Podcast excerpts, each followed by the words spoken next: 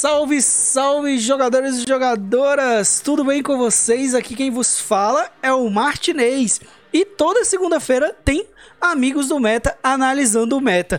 E como nós temos aí se aproximando a chegada da nova edição Calderheim, nada melhor do que falar de Calderheim hoje. E aqui comigo, ele como sempre com suas análises precisas e cirúrgicas, Humberto. Manda um salve aí pra galera. Boa noite, jogadores e jogadores, sejam bem-vindos a mais uma live.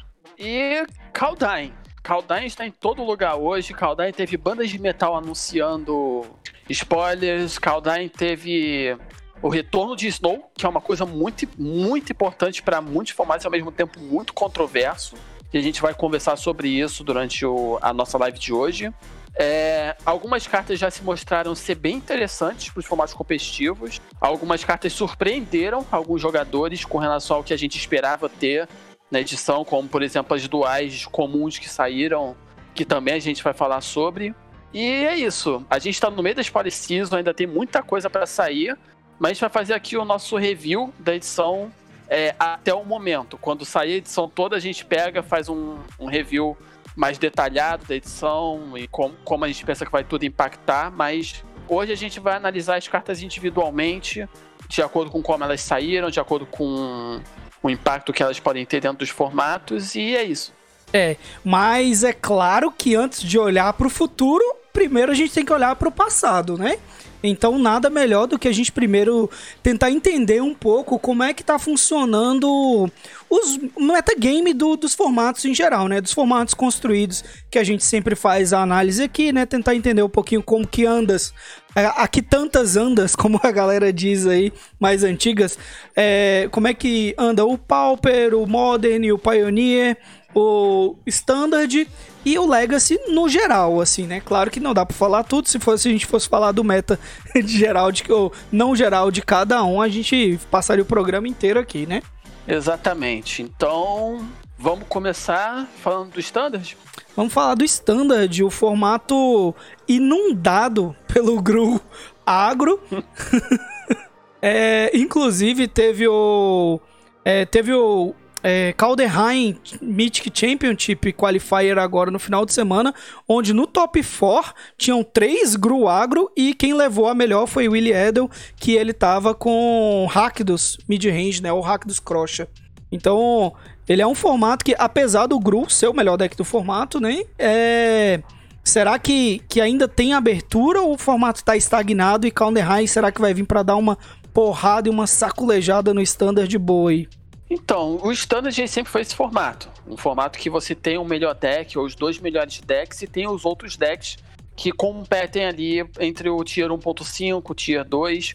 Mas o Standard ele sempre foi um formato que sempre existiu aquele deck que faz mais resultado e os outros decks. O, o Grow Adventures ele é aquele deck hoje. Então, inclusive, ele tá tanto tempo sendo aquele deck que não, não tem mais uma uma gama de decks que tentam se adaptar demais ao Grow Adventures para tentar levar partidas e tudo mais.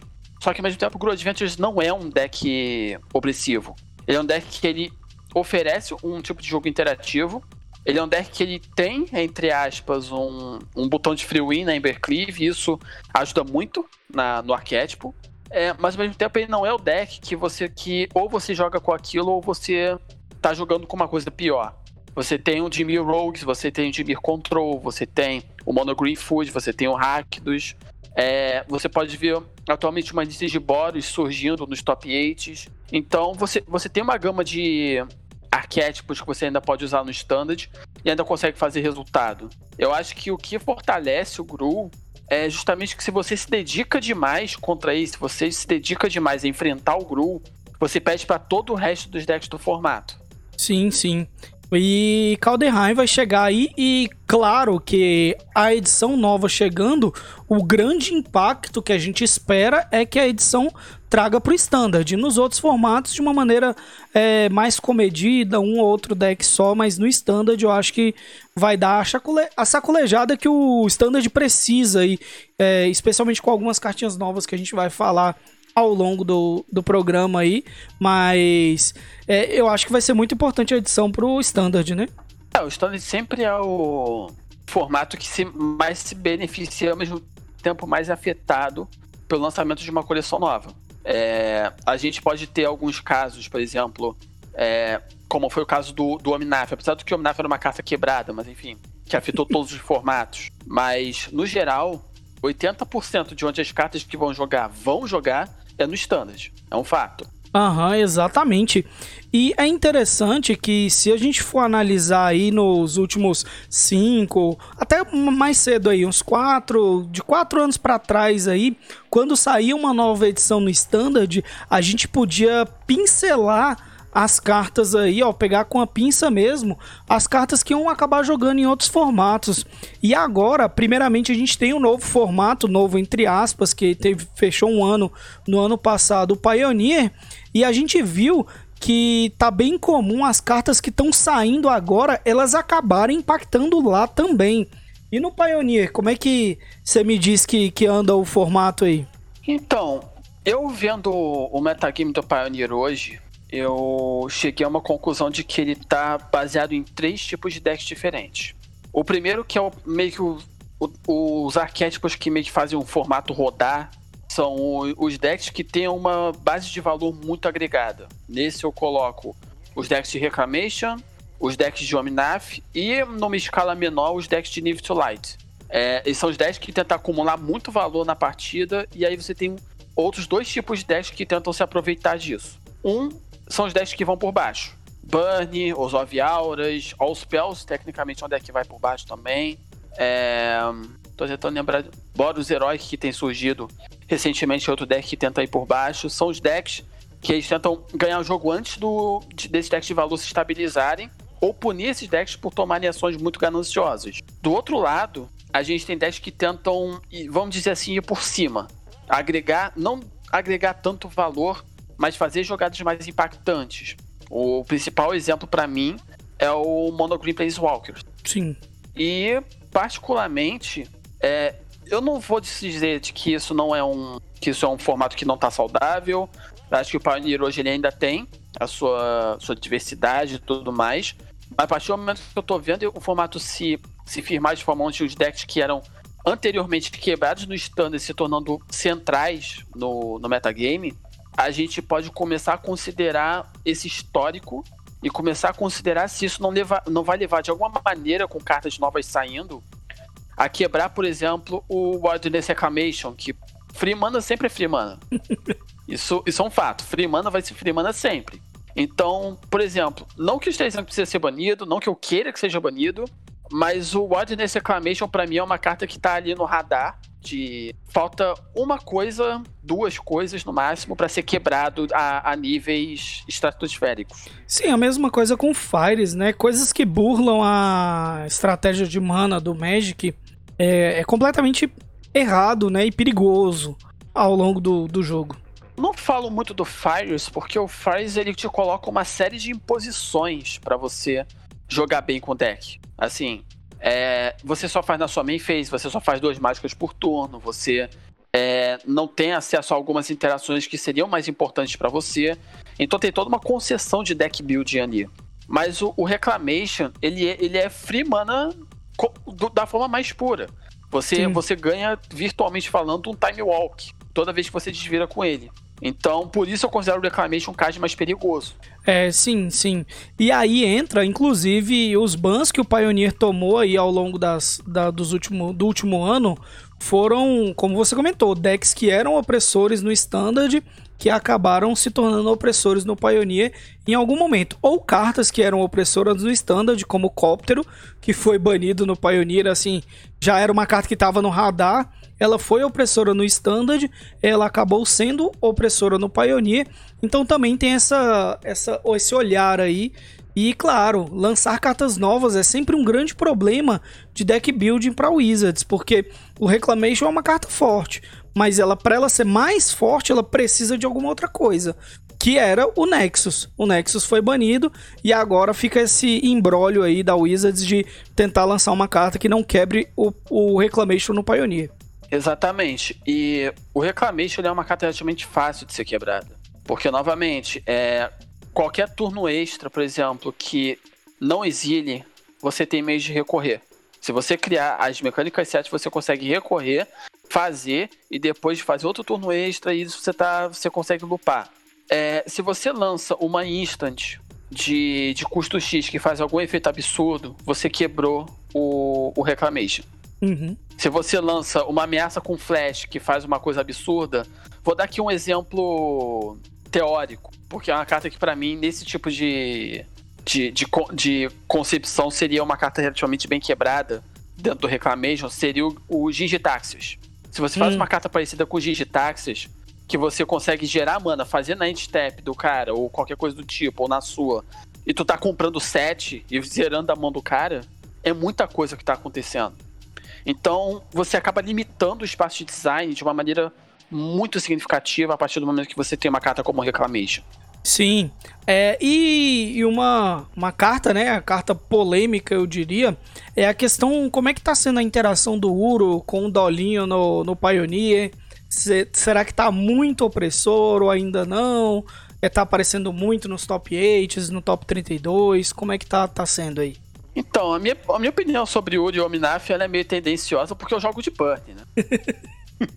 então, assim, eu, eu sou o cara que jogou ontem com quatro Rolling Vortex de main porque eu não queria perder pra Ominaf. É um fato. Então, eu acho assim, não é o momento de dizer que tá opressivo ainda. Eu acho que o Omnaf você tem formas muito melhores de responder ele no, no Pioneer do que você tem no, no Standard.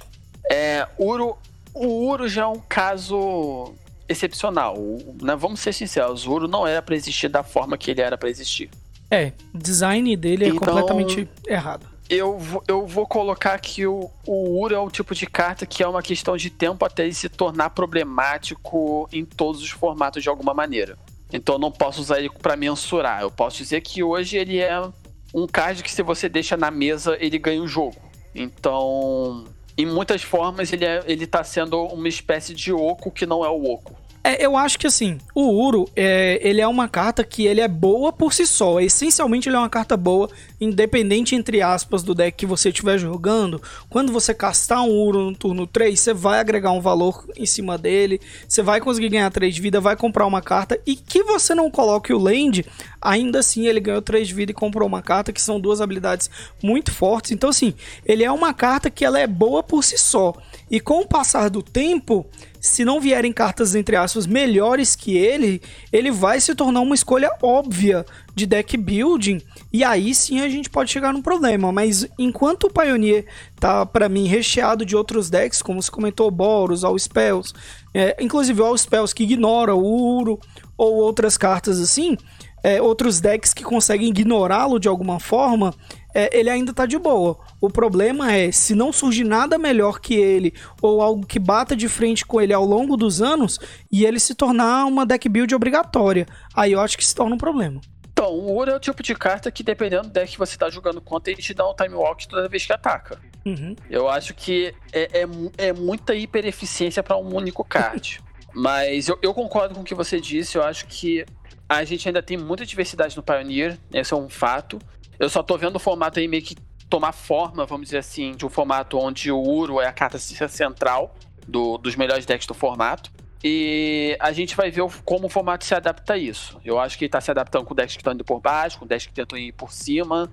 E talvez, no final das contas, os, os decks de Uro só se tornem o equivalente a um Jund no Modern de 2000 e 2012, 2015 que ele era o melhor deck do formato porque ele era o fair deck, ele era o deck que meio que regulava tudo. É, o deck que ele tem as melhores cartas do formato, independente de sinergia ou não.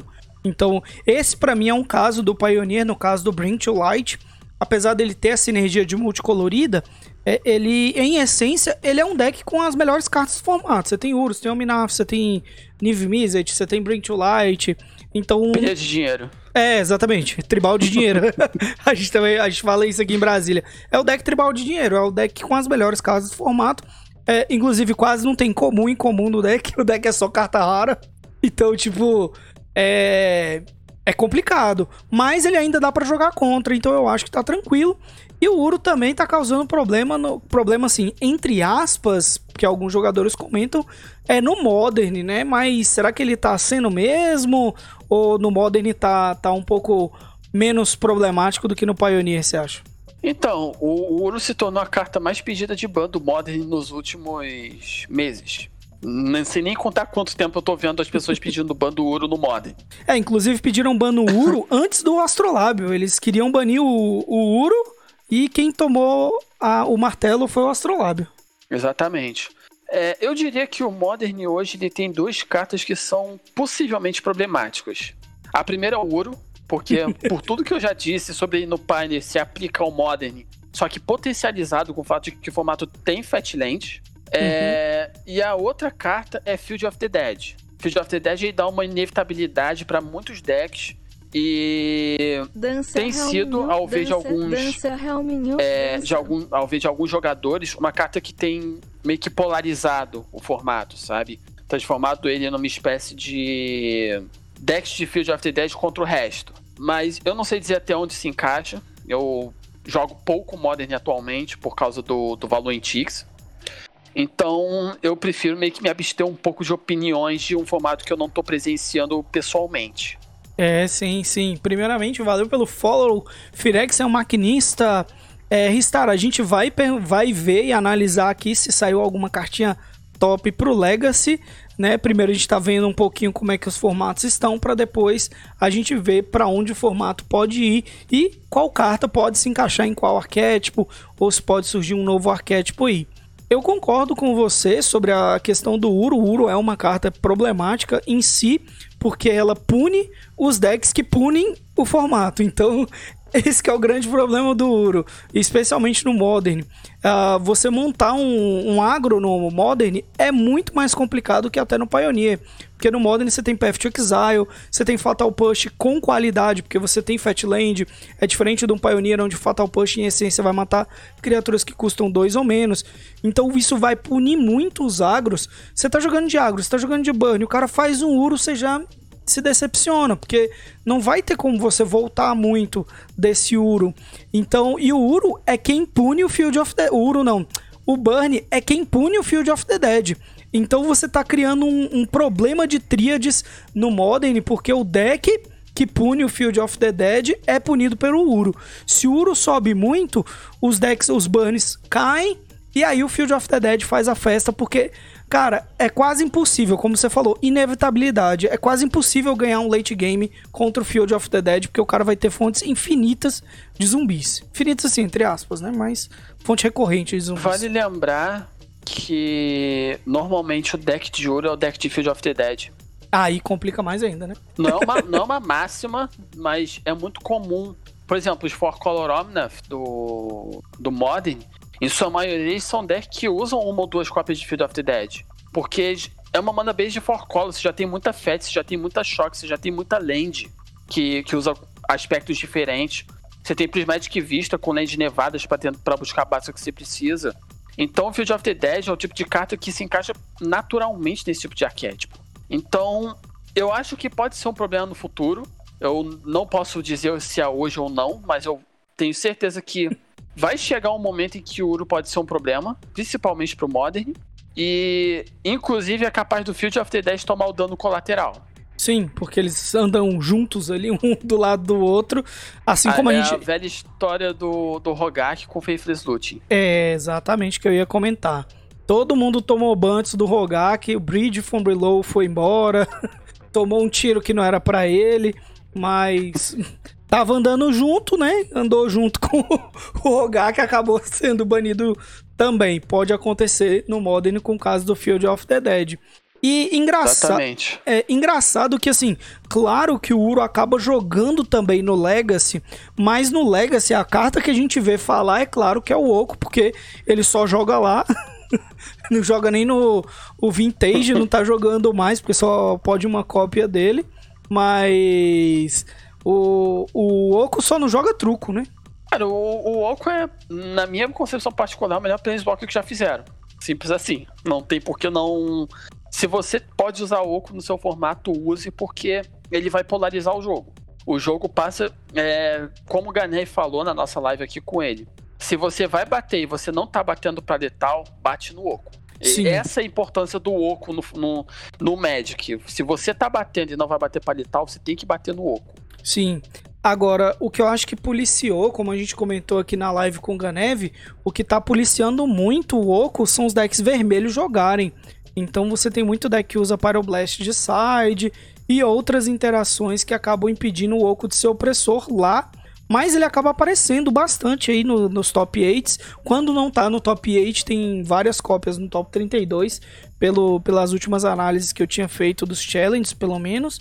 Não sei como tá a selva das ligas. Mas eu acho que assim, no. É, no Legacy, a questão Snow Oco tá muito forte. E a Calderheim pode trazer muitas coisas novas aí pro, pro formato, né? Coisas novas que podem ser benéficas ou não, dependendo do ponto de vista aí. Se acabarem interagindo muito bem com o Snow Oco, vai ser um problema. É, vai lembrar que esses decks de Snow são decks que naturalmente são 4 color ou 5 color porque eles não sofrem para Wasteland. É um deck que usa só land básica e astrolábio. E já existe um, um, um certo papo na, na comunidade de Legacy quanto a retirar o Astrolab do formato, justamente porque ele burla a principal forma de, de interação com, com decks muito, muito gananciosos em termos de mana no formato que é o Wasteland. Uhum. É, eu, não, eu não sei dizer exatamente se é o que vai acontecer. Eu acredito que Kaldheim ele vai ter um power level ainda relativamente baixo pro, pro Legacy, mas a gente teve o Minaf em Zendika, a gente teve Ouro em Terra, a gente teve os Companions em Ikoria, então existe um histórico aí. Então pode ser que, que a gente ainda não tenha visto a carta que vai quebrar o Magic em, em Kaldheim. Sim, exatamente. Mas, é como você comentou, antigamente a, as edições novas do Standard acabavam impactando muito pouco nos formatos eternos. E a gente acabou se surpreendendo que nos últimos anos aí tudo que sai de novo acaba impactando. Você citou as últimas coleções que saíram e todas impactaram no, no Legacy de alguma forma. E vamos ver como Calderheim vai sair, como essas mecânicas nevadas vão sair para saber se vai ou não impactar no Legacy, né? E, Sim, e o... inclusive. Pode falar. Desculpa. Pode falar. É, tem uma coisa que tem sido um, um papo constante, principalmente no Twitter, e que infelizmente eu tenho que concordar. A, a edição ainda não saiu, a gente não viu tudo ainda, então eu posso. É, pode ser que a gente veja mecânicas que meio que segurem isso, mas não existe motivo para você não jogar com lentes nevadas hoje no match competitivo com a, com a inclusão de Kaldheim no, no standard, se você está jogando um torneio de Magic, você deveria usar lentes nevadas. Mesmo que você não tenha nada de lentes nevadas, você abre um leque de possibilidades para o seu oponente que ele tem que pensar e respeitar. Então, isso acaba, de certa forma, tornando as lentes básicas inúteis. Tornando um, um fato de você. uma coisa que você usa ou porque você não tem de nevada, ou porque você não viu a necessidade de abrir o leque de opções na, na cabeça do seu oponente. Ou porque seu deck não precisa abrir opções, ele, ele faz o que faz e é isso. Mas todo deck hoje, virtualmente, mesmo que numa vantagem teórica, ele se torna melhor por ter de nevadas. É, exatamente. Tirando decks do Pioneer, que são decks com mana base mais agressiva, porque no Pioneer não tem tanto rate de, de lands que você use ali, tipo, o Nive Mizzet, que você só usa basicamente lands não básicos, não tem necessidade, mas qualquer outro formato eu concordo com você. Não tem por que não jogar com land nevado, porque, enfim, é a mesma coisa, só que melhor. Então, é, tipo, não tem o porquê você não trocar. E é interessante falar. Você meio que aposenta os dentes básicos. É, exatamente, troca. Interessante falar sobre isso, porque o último formato que a gente pode pensar que Calderheim impacta aí é o Pauper, que a gente já viu uma era nevada quando saiu o Astrolab em Modern Horizons aí. E parece que o inverno vai voltar pro Pauper. E, e a questão é: e aí, a monarquia vai superar o inverno ou a gente vai ver um inverno de reis aí, uma batalha de coroas no Pauper? Isso é uma tremenda referência a Game of Thrones. Enfim. Cara, vamos começar entendendo como o Pauper tá hoje. É...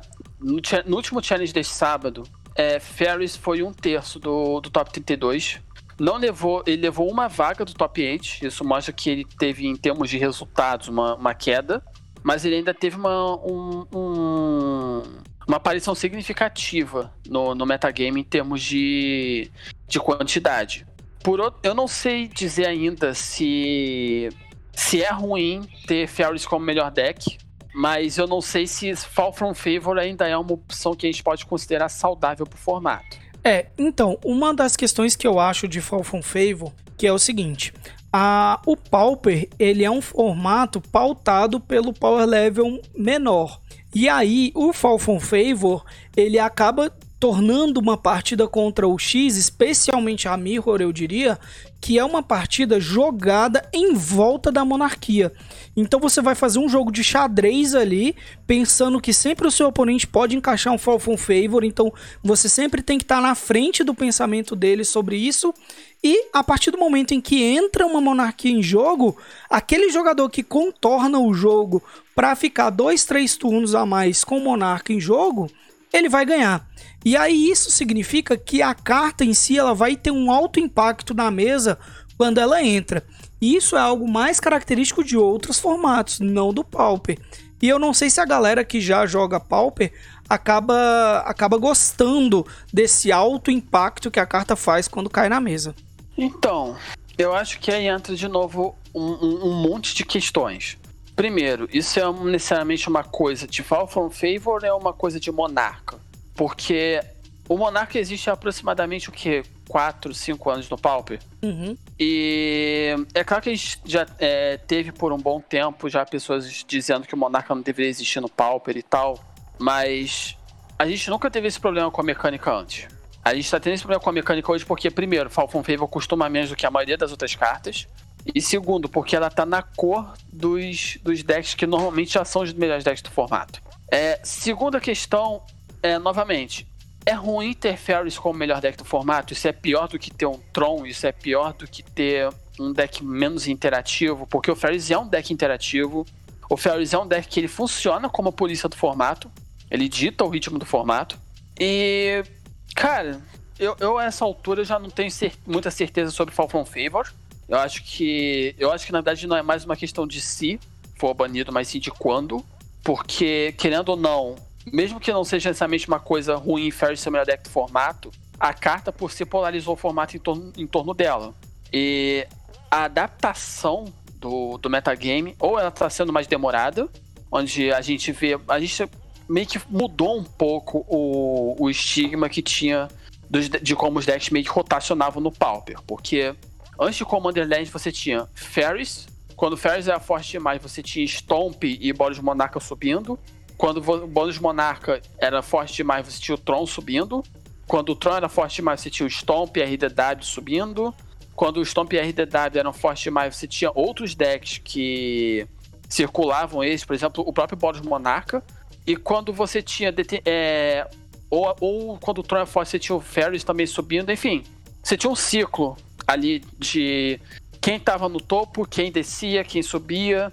E hoje esse ciclo mudou. Hoje você tem o Ferris no topo, isso é um fato. Você tem uma ascensão de Stomp, porque Ferris está no topo. Você agora está vendo o Tron voltar a subir no metagame, porque o metagame voltou a ser um metagame onde você tem Ferris contra Stomp. É, e no, por conta da ascensão do Tron, a gente provavelmente vai passar a ver mais decks como Walls indo, ou Elfos e afins. E a gente acabou tirando de cena alguns dos principais decks do formato. A gente acabou tirando a RDW, a gente tirou, entre aspas, o Burn, a gente tirou o Boros Monarca, o Mardu Monarca. É, são decks que ainda fazem algum resultado, mas deixou de ser aquele resultado expressivo que a gente costumava ver antes, antes de novembro.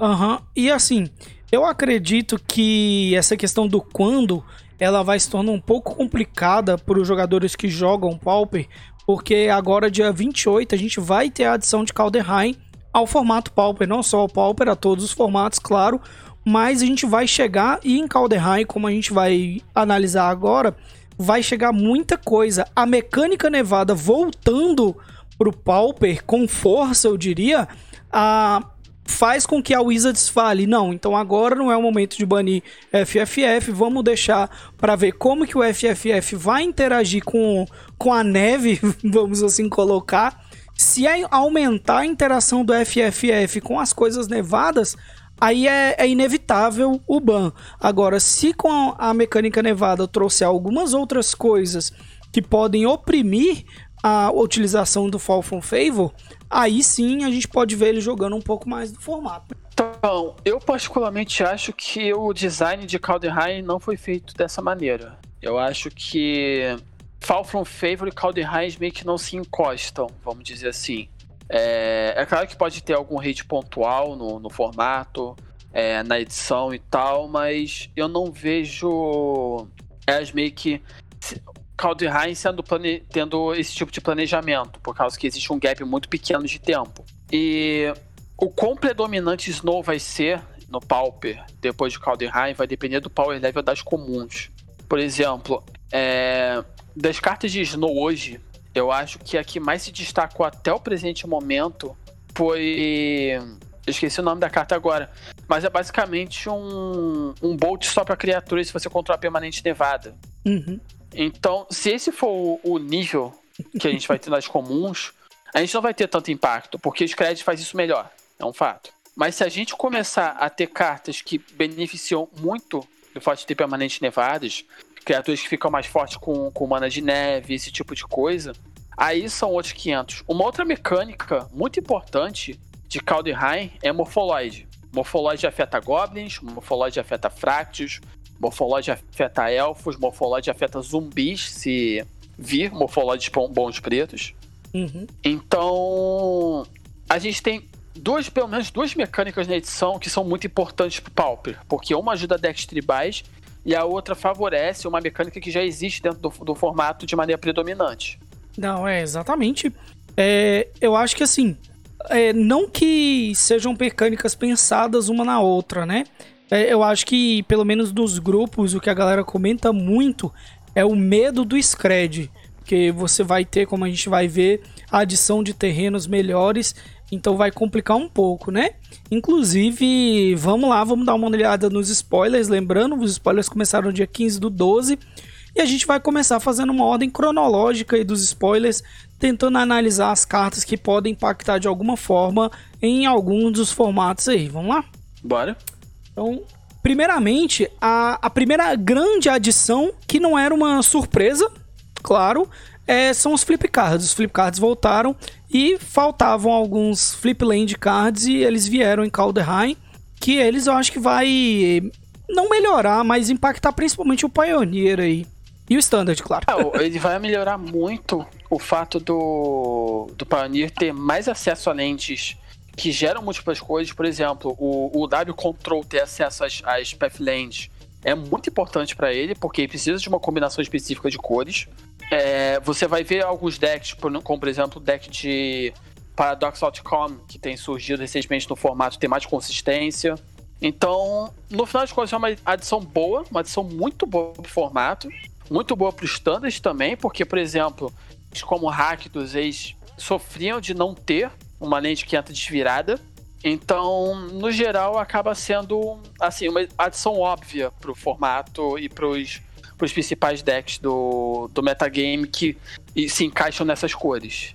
Sim, né? Então, nos outros formatos, Legacy, Modern, eu acho que não vai fazer não, mas as Flip Lands, elas são muito importantes pro pro Pioneer e pro Standard, melhorando a base de mana, que aí uma coisa inclusive engraçada do Pioneer é que no Pioneer é mais fácil você fazer decks com cores chamadas cores inimigas do que com cores aliadas, porque tem menos lands bons é, de cores aliadas do que de cores inimigas. E agora você completou o ciclo trazendo o W, trazendo o, R, o RG, né? Foi o W, o uhum. Black Red é, é basicamente o W Black Red, que aí o outro foi o azul e verde e azul e preto. Ou preto e verde, no caso. Exatamente. Então, e vai... seguindo um pouco hum. o... os spoilers, é, eu queria falar de Showdown of the Skalds, porque eu tô meio confuso de como essa carta saiu.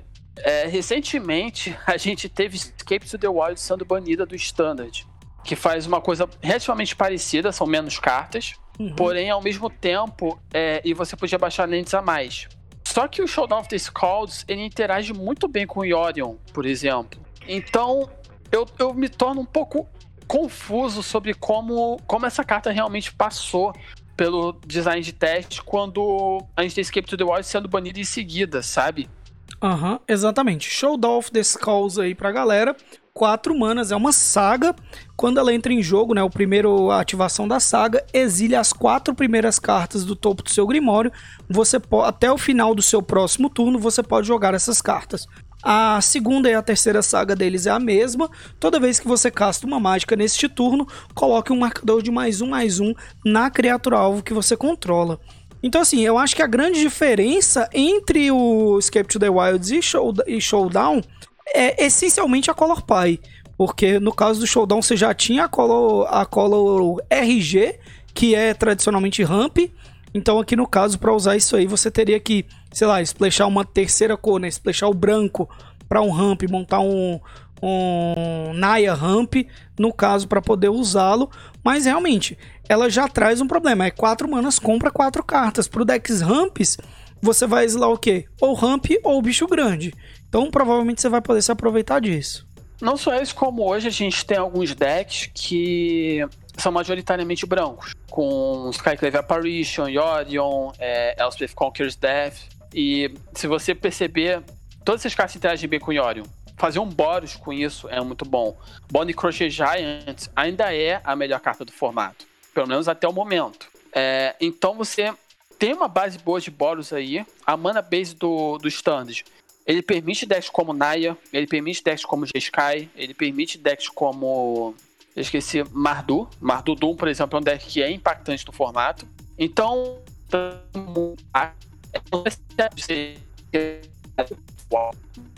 Oi? É, é Humberto, sua, sua voz está travando? É só para mim ou para vocês também? Deu uma travada na sua imagem aqui e aqui para mim parece que tá de boa. Alô? Alô? Voltou, voltou, voltou? Voltou. Está voltou. me ouvindo? Voltou, agora você voltou. Foi, deu uma travada, eu acho que foi na. Vixe, eu na nem lembro conexão. onde eu parei. você tava falando na questão é, da facilidade o, do Jeskai. Ah, tá. É, na facilidade de Jeskai e, e, e outras uh, tricolors no, no Standard. Então, é, então você pode esperar ver essa carta sendo utilizada em múltiplos decks no formato. Não sei se vai ser a nível de. De, por exemplo, Escape to the Wilds, que inclusive era uma carta justa até surgir Zendika. mas é uma carta que você pode esperar ser uma staple do standard, sem dúvidas. Sem dúvida alguma, vai ser uma, uma carta de grande impacto no formato. É, quatro manas compra quatro cartas, não tem como você não dizer que isso não é uma carta muito boa. É, vai lembrar que Into the Story ele faz isso e você precisa de uma condição específica para fazer. Uhum. É, outra carta interessante que saiu, que ela é uma carta que, assim, pelo menos a, a minha ideia de fazer uma análise é não fazer nada muito alarmante, nem tanto para bem, nem tanto para mal. Claro, algumas cartas podem passar aos olhos despercebidas aí, é, inicialmente, mas o que a gente pode ter no Pride of Heroes é a comparação clara com o Burning Pod, né? Pride of Heroes é um artefato de duas manas para baixar, paga dois para virar e ativar, sacrifica uma criatura, procure no seu Grimório por um card de criatura que compartilhe um tipo de criatura com a criatura sacrificada e que tenha o um custo de con convertido de mana igual a 1 um a mais do que a criatura é, sacrificada e coloque aquela criatura em jogo, né? E ativa essa habilidade somente como se você pudesse castar um feitiço. Então, assim, ela é um Burning Pod, a, entre aspas, com o mesmo custo de ativação, né? Só que no caso do Burning Pod era 3, entre aspas, para baixar e 1 para ativar. E no caso do Pride of Heroes, não, é 2 para baixar e 2 para ativar. Só que tem a restrição de tipo de criatura. Será que isso vai ser o que saíram? Que a galera falou, nossa, tira um, mas põe o outro? Ou acho que vai ser mais tranquilo pela restrição? Eu vou ser sincero que eu, eu precisaria pesquisar as interações que são possíveis com esse card dentro do, do Modern, por exemplo. Ou do Pioneer. Assim, eu, eu me preocupo mais com esse tipo de card no Pioneer do que necessariamente no Modern, porque você não necessariamente precisa tutorar um, um card que você vai combar ou algo assim. Só precisa tutorar uma coisa melhor. É, então. Então. É, só para eu te explicar aqui. Qual que era o problema do Bursting Pod? O problema do Bursting Pod é que ele fazia o escalonamento de cartas. Então, aí você fazia o Bursting Pod, aí você buscava uma Pestermite, a desvirava, aí você buscava o outro de 4 que desvira, aí buscava a criatura de 5 que desvira, até combar, vamos assim dizer. Exatamente. E aqui a gente não sabe, porque a restrição do tipo de criatura, ela é, ela é melhor, né? Exato, ela meio que cria uma válvula de segurança, mas vale lembrar que, inclusive, nessa edição, a gente tem morfoloides. Morfoloides são todos os tipos de criaturas, então eles podem tutorar qualquer criatura. Uhum. É, eu acho que a gente ainda precisa. É uma carta que precisa ser ponderado, é, como, como pode ser utilizado e tudo mais. É, não acho que é o tipo de carta que a gente tem que começar a pedir ban. Eu, eu, você sabe que é, eu falo muito sobre a gente evitar o overreact. Uhum. E é o tipo de carta que eu, eu não posso opinar porque eu não pesquisei o suficiente. Essa é a realidade. Então eu prefiro me abster um pouco dos comentários. Uhum. Assim, o design da carta, como o Não Leon comentou no chat aí, né? Que ele falou que essa carta é boa para os zumbis, no deck de zumbi, se sacrificar o Grave Crawler. Esse é o design projetado para a carta. A ideia é você montar um tribal ali, um goblins, um zumbi, um elfo e você usar isso para buscar criaturas melhores do seu deck, tendo em vista um deckzinho tribal ali, nada muito explosivo. É, essa é a ideia da temática da carta. Vamos saber se os jogadores vão burlar esse design ou não. Bom, burlar, burlar design de Magic é a especialidade da comunidade, né? É. Já Vai lembrar. Inclusive, eu lembro da, da fala de um dos criadores lá do, do design do Pioneer que falou que, cara, se você não tá tentando quebrar o Pioneer, você tá jogando o Pioneer errado quando começou o Pioneer, né? Que é justamente a ideia era essa, abrir pra comunidade, quebrar o formato. E a comunidade quebrou mesmo, de várias maneiras, e até chegar no momento que a gente tá hoje no Pioneer. Vamos ver se a comunidade vai quebrar de alguma forma é, com essa carta, mas eu acho que não. Acho que essa carta vai ficar mais tranquila aí. Uhum. É. O próximo spoiler que a gente tem foi do dia 16 aí, né? Saíram várias cartas agora, agora não foram poucas cartas. Primeira coisa que eu queria falar aqui é sobre as flip cards, que vamos assim dizer, na edição passada, a Wizards fez algo que dentro do ponto de vista do design é algo complicado. Você ter uma carta que é uma criatura de um lado ou um feitiço e do outro lado ser um terreno é um grande problema de design, porque acaba mexendo em mecânicas anteriores que talvez eles não tinham pensado na hora de lançar. E agora em Calderheim, as flip cards elas são essencialmente deuses. Uh, e elas acabaram que sim, de um lado é uma criatura e do outro é alguma outra coisa, ou outra criatura, ou um equipamento. E também é interessante que eu tinha visto sobre isso, sobre essas flip cards, elas estão dentro da estratégia da Wizards do Fire que é um jogo melhor, evitando que novos jogadores se frustrem. Por exemplo, a carta que a gente está vendo na tela aí é o Halvar God of Battle. Ele é uma criatura de 4 manas. Criaturas que você controla, que estão encantadas ou equipadas, tem Double Strike. Ah, e no início de cada combate, você pode anexar uma aura ou encantamento anexado a uma criatura que você controla a outra criatura. É, então, assim, e a flip card dele é um equipamento de duas manas, né? Que é um equipamento lendário, uh, dois para baixar. A criatura equipada ganha mais dois, mais zero e tem vigilância. Toda vez que a criatura equipada morre, devolva para a sua mão e custa dois para equipar. Então, esse é o design que eu acho que a Wizards vem buscando. É uma criatura de quatro manas, mas também um equipamento de duas manas. Você não tem quatro manas, você vai poder jogar por duas manas e deixa o jogo mais fluido nessa questão, especialmente para novos jogadores que podem se frustrar somente zicando ou não conseguindo castar as suas cartas, né? Cara, você falou tudo. Tem nada a adicionar, sério. Mas eu vou adicionar sobre a mecânica de, de dupla face e interação sobre, com o Cascade. Até o presente momento, se você revela uma carta de dupla face que não seja um terreno com Cascade, é, ela vai contar o custo da face da frente e você pode jogar, se quiser, a face de trás sem pagar o custo. Sim. Então, a gente pode tomar errata com isso posteriormente. Mas até o presente momento, se você revelar uma carta, por exemplo, de custo 2 é, com Braid Elf, você pode jogar ao lado de trás se preferir, mesmo que ele custe 7. Sim, só puxando aqui, gente, aqui ó, tá aqui ó. Uh, o Valk God of Lies, ele é o Tibalt.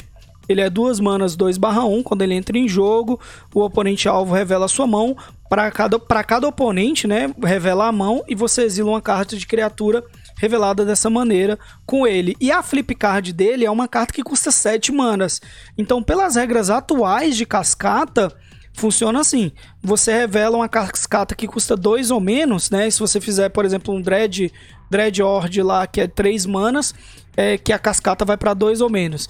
Ele vai revelar, ver o Valk como God of Lies como carta possivelmente castável, mas na hora da escolha da carta, você pode escolher o Tibalt que custa 7 manas. É uma maneira de burlar a fonte de mana da carta. No caso, o Tibalt é um, um dos exemplos que eu trouxe. Tem outras cartas que também interagem com isso. No caso do Pioneer, uma carta que já vê jogo, que é o Nive to Light, né? Que a carta do Nive Mizzet também tem esse mesma interação. Por exemplo, você pode pegar um Nive to Light que custa 5 manas, pegar um Tibalt, um Valk, God of Lies e acabar castando um Tibalt que custa 7 manas. Então, isso aí futuramente pode ter alguma errata, pode ter alguma mudança nas regras, como a gente já viu. É, eu gosto sempre de olhar para o passado e entender um pouco a história do Magic. As split cards, como Fire Ice, antigamente elas apenas custavam é 2, no caso do Fire Ice, né? Custava o custo de mana convertido como 2. É... E aí, você, ou você escolhia o custo de mana dela e depois houve uma mudança na regra e o custo de mana da carta passou a ser somado. Não sabemos ainda se vai ter alguma mudança na regra. Pode acontecer, né? É, pode ser que quando a edição saia ou posteriormente a gente tenha uma mudança na regra com relação às flip cards, mas até o momento essa é a interação. E já que a gente está falando do dia 16, eu acho que é importante a gente ressaltar a questão dos set boosters, que alguns cards eles vão vir exclusivamente nos set boosters dessa edição. Cards como Rampage of the Valkyries ou LV Ambush, por exemplo, são cards que eles não vão vir nos boosters tradicionais. Eles vão vir no, somente nos set boosters como cartas meio que complementares. Exatamente. Inclusive, a, aqui a gente tem a lista de cartas completas aqui que vão sair somente nos set busters. E assim, Inicialmente poderia ser uma, uma ideia boa, mas a gente tem um problema. Primeiro, que eu acho que problema para os jogadores iniciais, né? Mostrando aí para quem está acompanhando a gente em vídeo. Ah, temos essas cartinhas aqui até então no momento, podem sair, vão sair mais, inclusive. E aí a, a ideia, por exemplo, do Elvian Bush aí.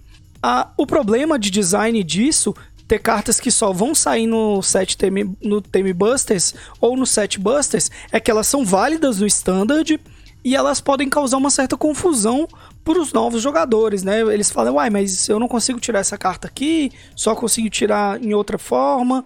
Então eu acho que isso é um pouco confuso para os novos jogadores. Eu acho que faz parte de uma filosofia de caça-níquel, sinceramente.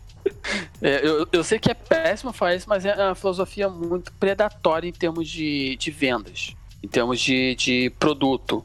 E, mas nem só no dia que eu vou ter que colocar minha rede de novo aqui, que eu, eu tô na rede celular e está dizendo que minha rede está acabando. Não, tá ok, né? Enquanto isso, aí tá tem. Tá ouvindo? Tô, estou ouvindo. Oi? Voltamos? Acho que sim. Pronto. Então, assim, das cartinhas novas aqui da, do dia 16, também é interessante falar é, da Kaia, Kaia The Inexorável, mais pelo, pelo mote, né? Para quem não sabe aí, ou para quem gosta de lore, a Kaia ela é a personagem principal de Calderheim. Uh, e ela veio aí, né? 5 manas, Planinalta lendário, com 5 de lealdade, mais um. Põe um Ghost Form Counter na criatura alvo que não seja um token e ela ganha. Quando essa criatura morre, ou é colocada no exílio, devolva para sua mão e cria um espírito 1/1. Menos 3, exila o, a permanente alvo que não seja um terreno. Menos 7, você ganha um emblema com no início da sua manutenção. Você pode jogar cartas mágicas lendárias da sua mão, do seu cemitério, uh, ou entre as cartas que você possui no exílio sem pagar o custo de mana. O problema tá nessa terceira parte aí, né não? Castar coisas do exílio. Eu, particularmente, achei a Kaia uma carta justa. É, eu sinto que ela é puxada para uma, uma, uma, temática específica, que é a temática de cartas lendárias. Não sei o quão impactantes lendárias vão ser daqui para frente. Eu acredito que a gente está vendo um aumento significativo de cartas lendárias nas últimas edições. Se você vê, é, desde Dominária, a gente tem um aumento significativo de cartas lendárias em cada set.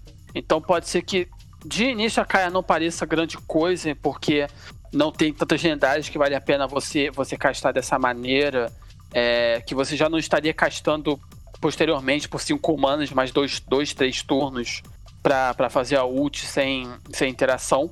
Mas eu acho que é o tipo de carta que talvez não tenha tanto potencial agora, mas pode ter depois. Porque as lendárias hoje que você poderia castar com ela, normalmente você já, já estaria castando normalmente em, em condições normais de usar mana. Hum. E a gente não tem mais Mox Ember no Standard. E isso, para mim, faz uma diferença muito grande. É, não, é, eu acho que ela é um planinauta de valor, de gera muito valor. Claro que, vamos assim dizer, o mais um e o menos três, eles não são tão interativos, porque o mais um você pressupõe que é um deck com criaturas, e o menos três você pressupõe um deck um pouco mais control. Mas o legal que eu acho também é que você pode castar primeiro ela mesma, né? Você já ativa o, o, o ult dela e já pode castá-la de novo, isso eu acho legal, porque os planinautas também são lendários. E burla Hate Grave na questão de recursividade, isso pode ser interessante, mesmo porque os, a maioria dos controls hoje em dia, eles estão usando planinautas ou criaturas lendárias para finalizar o jogo. Sim, na verdade, na maioria das vezes que você vê uma Kaia entrar em jogo, ela vai começar usando o menos 3. Na grande maioria das ocasiões. E normalmente a sequência que você vai ver sendo utilizado vai ser mais um. É, normalmente vai ser menos 3, depois mais um e possivelmente depois menos 3. Porque é já, já entrou em um efeito de 2 por 1 um, já entrou um turno que se o cara quiser matar ele vai ter que bater e por aí vai. E vocês ir lá no Name Permanent é muito importante.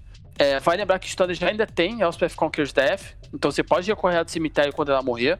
Você pode recorrer à própria habilidade, como você disse, mas eu, eu sou um pouco cético sobre, sobre Planeswalkers de custo 5, né? Acho que eu fiquei mal acostumado, mas tem potencial. Aham. Uhum. Outra carta que eu queria comentar mais pelo o rolê, né, ou pela zoeira, é a volta dos anões, que inclusive teve um efeito muito interessante, vamos assim dizer, entre aspas, no, na economia do Magic como um todo na edição de Calderheim, nós teremos a volta dos anões. E quando sair o spoiler da Magda, Browsing Outlaw, duas manas, 2-1. Outros anões que você controla ganham mais um mais zero. Toda vez que um anão que você controla for virado, cria um token de tesouro, sacrifica cinco tesouros, procure no seu grimório por um card de artefato ou de dragão, coloca aquele card em jogo e então embaralhe seu grimório. Não é uma carta expressiva, eu não acho que vai haver jogo no standard, mas ela causou um, um burbúrio na economia do Magic que todos os anões do bueiro aí saíram e ficaram gigantes de preço. Então, vale assim, uma coisa que é importante, já que a gente está falando de economia, o formato que mais movimenta preço no Magic não é um formato como o Standard, ou Modern, ou Pioneer, ou Legacy. O formato que mais movimenta economia de Magic é Commander, em dúvidas. E a Magda é um tremendo Commander. É um Commander muito bom. Tanto como, main, como principal comandante, quanto como parte das 99. A habilidade dela de você buscar qualquer artefato. Cara, você busca um Blast Colossus, você busca é... Dark Steel Forge. Dark Steel Forge, se for o caso. Você busca. Você consegue fazer dragões muito fortes também. Tem um, tem um dragão, esqueci o nome agora. Tem o que... Dragon, que já é forte no. No Commander, né? O deck de Dragon, que é o dragão de cinco cores que você copia o poder dele de uma criatura do cemitério. É uma coisa assim. É, e se torna uma cópia de um dragão do cemitério. É. é então, juntou o útil ao agradável, vamos dizer assim, de você ter um, um deck de anão, que ainda era um tribal que estava meio defasado no Commander, com decks de dragões que são populares, com combos, entre aspas, de artefatos. A Magna é um, é um comandante absurdo pro, pro metagame. Eu não sei se vai ser competitiva, mas como comandante ele é muito forte. Sim, sim, é legal que vai agradar, né? Vai agradar a galera do Commander também, Calderheim aí. é sim. demais, eu diria, especialmente com flip cards, no caso dos deuses também, são ótimas cartas para serem comandantes. Tem várias opções aí. No caso do dia 16, você viu alguma outra carta que você queira comentar? Ah, tem, tem. Tem o Helm Walker. Helm Walker mesmo. aí, ó. Helm Walker, três oh. manas. É o Shapeshifter, né? Isso, é o Oráculo de Mudaia para criaturas. É Helmwalker, 3 manas, 2, 3, criatura Shapeshifter, Changeling, claro, ele é de todos os tipos. Quando ele entra em jogo, escolhe um tipo de criatura, você pode olhar o topo do seu Grimório a qualquer momento e você pode castar mágicas de criatura do tipo escolhido do topo do seu Grimório. O que, que você acha isso aí? Primeira coisa que me vem em mente sempre vai ser elfos, né?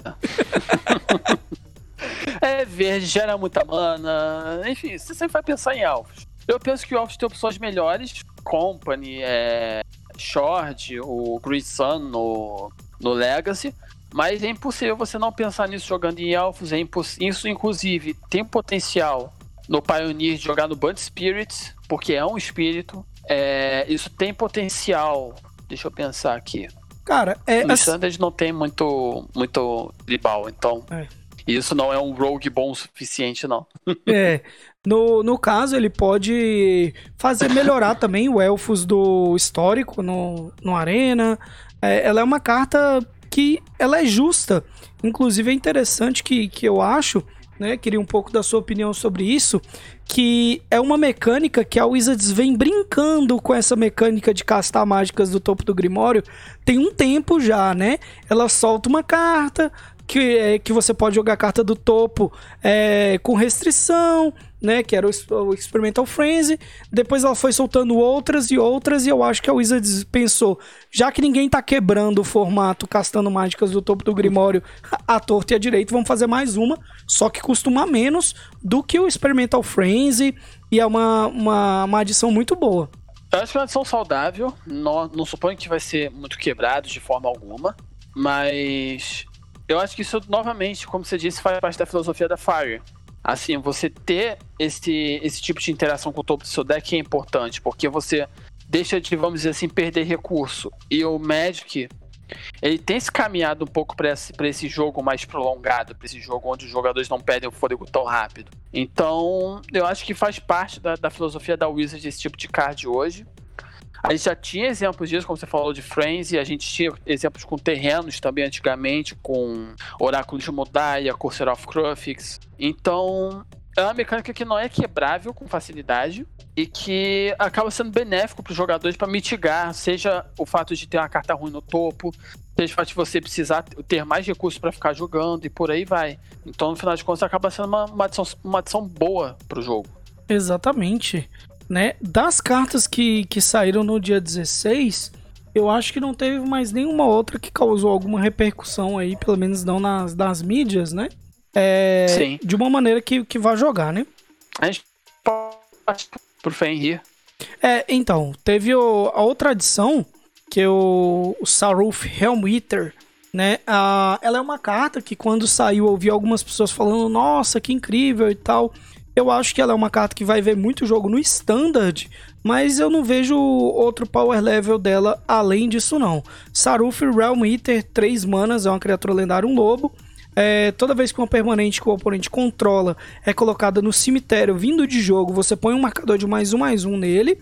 E no início da sua manutenção, se ele tem um ou mais marcadores de mais um mais um, é, você pode remover é, todos os marcadores dele, e então, se o fizer, exila cada outra permanente que não seja um terreno com custo de mana convertido menor ou igual ao número de marcadores removidos dessa maneira.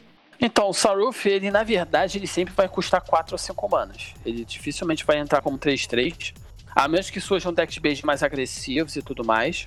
Só que o, o Saruf, ele normalmente você vai querer castar ele e matar alguma coisa junto para ele já dar um pump porque 3 ainda é uma, uma resistência muito baixa para os padrões do Standard ou do Pioneer. É, porém, uma coisa que eu gostei muito do Saruf é que ele é um ato pernicioso com pernas e que sobrevive a, ao próprio ato pernicioso dele. Então, apesar de ele precisar de uma condições muito específicas e até contra-interativas para ele crescer e fazer o ato pernicioso, é, o fato dele ser um custo 333 da, do fato de crescer já com como as criaturas vão morrendo e fazendo disso uma, dele uma ameaça.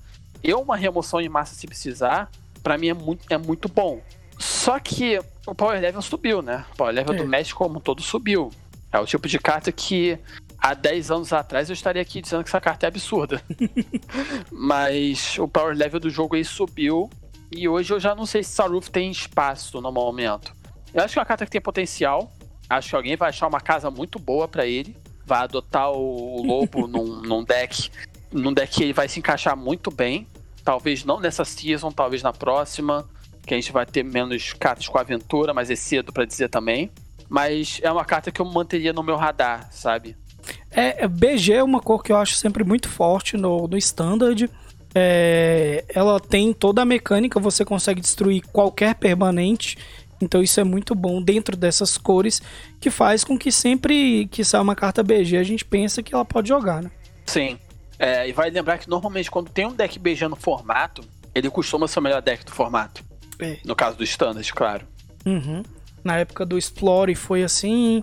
É, por vários momentos a gente viu decks pretos e verdes serem, serem bem fortes no Standard, né? Exato. Martinez, você gosta de esquilo? ah, eu acho legal, velho. Me lembra da época que eu comecei a jogar que tinha o Squirrel Opposition. Olha só. Eu não sei se você se você sabe, mas tem uma carta de Unstable que ela pede para você perguntar para uma pessoa de fora do jogo se gosta se a pessoa gosta de esquilos. E se a pessoa disser que sim, você bota token. Que legal.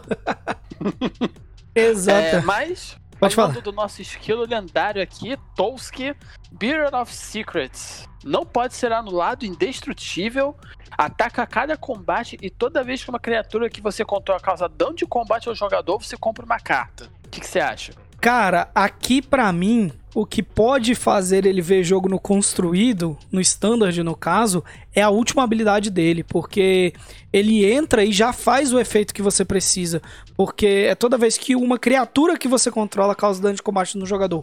Então, se você tá jogando com aquele um monogreen que, que é, já é um deck presente no formato, que você faz um drop 1, faz um drop 2, faz um drop 3, você fazendo ele como um drop 4 que não vai ser counterado, que você faz ele livre de mass removal e você vai fazer ele gerando já um valor. Então você vai fazer ele, vai comprar uma ou duas cartas ali. Então eu acho que ele pode ver jogo, inclusive no construído, mais do que uma carta meme. Eu só, tô fazendo uma pesquisa aqui só para não falar besteira, tudo bem? Aham. Uhum. Que eu, acabei, eu percebi uma coisa agora, mas só para mim me certificar e não falar. É, porque hum. assim, no standard atual, a gente tem para tá. tirar ele, tem o evento, é, evento da extinção. A gente consegue tirar ele, mas não vai ser tão interativo. O que acontece? Hoje existem três, quatro cartas que interagem bem com ele no standard, sendo que duas são muito jogadas. A primeira é Skyclave Apparition, que exila. Uhum. E ainda assim, exila e deixa um token 4-4 se morrer. E um toque 4-4 tem que ser respeitado no standard. Ele troca com Bonnie Crochet Giant e por aí vai. Uhum. É... A segunda é Elspeth Conquers Death. Elspeth Conquers Death é só valor contra esse bicho. A terceira, como você falou, é evento de extinção. Que normalmente é uma carta de, de sideboard com algumas cópias sendo usadas de main deck atualmente. Duas cópias, normalmente. E a terceira não, não a, a, última carta não, não cai, eu esqueci que é custo 3 ou menor, que é Shadow's Verdict. Uhum. Então são três cartas hoje, no momento, sem saber o resto da edição ainda, que interagem bem com o Tolski. A Kaia, Fora a Kaia isso, interage com ele, né? A Kaia. Sim, a Kaia também. É, o... Então, para mim é uma carta que ela tem muito potencial, porque uma vez que ela entra em jogo numa e as suas criaturas batem, você já gerou muito valor. E você não com facilidade de instant speed.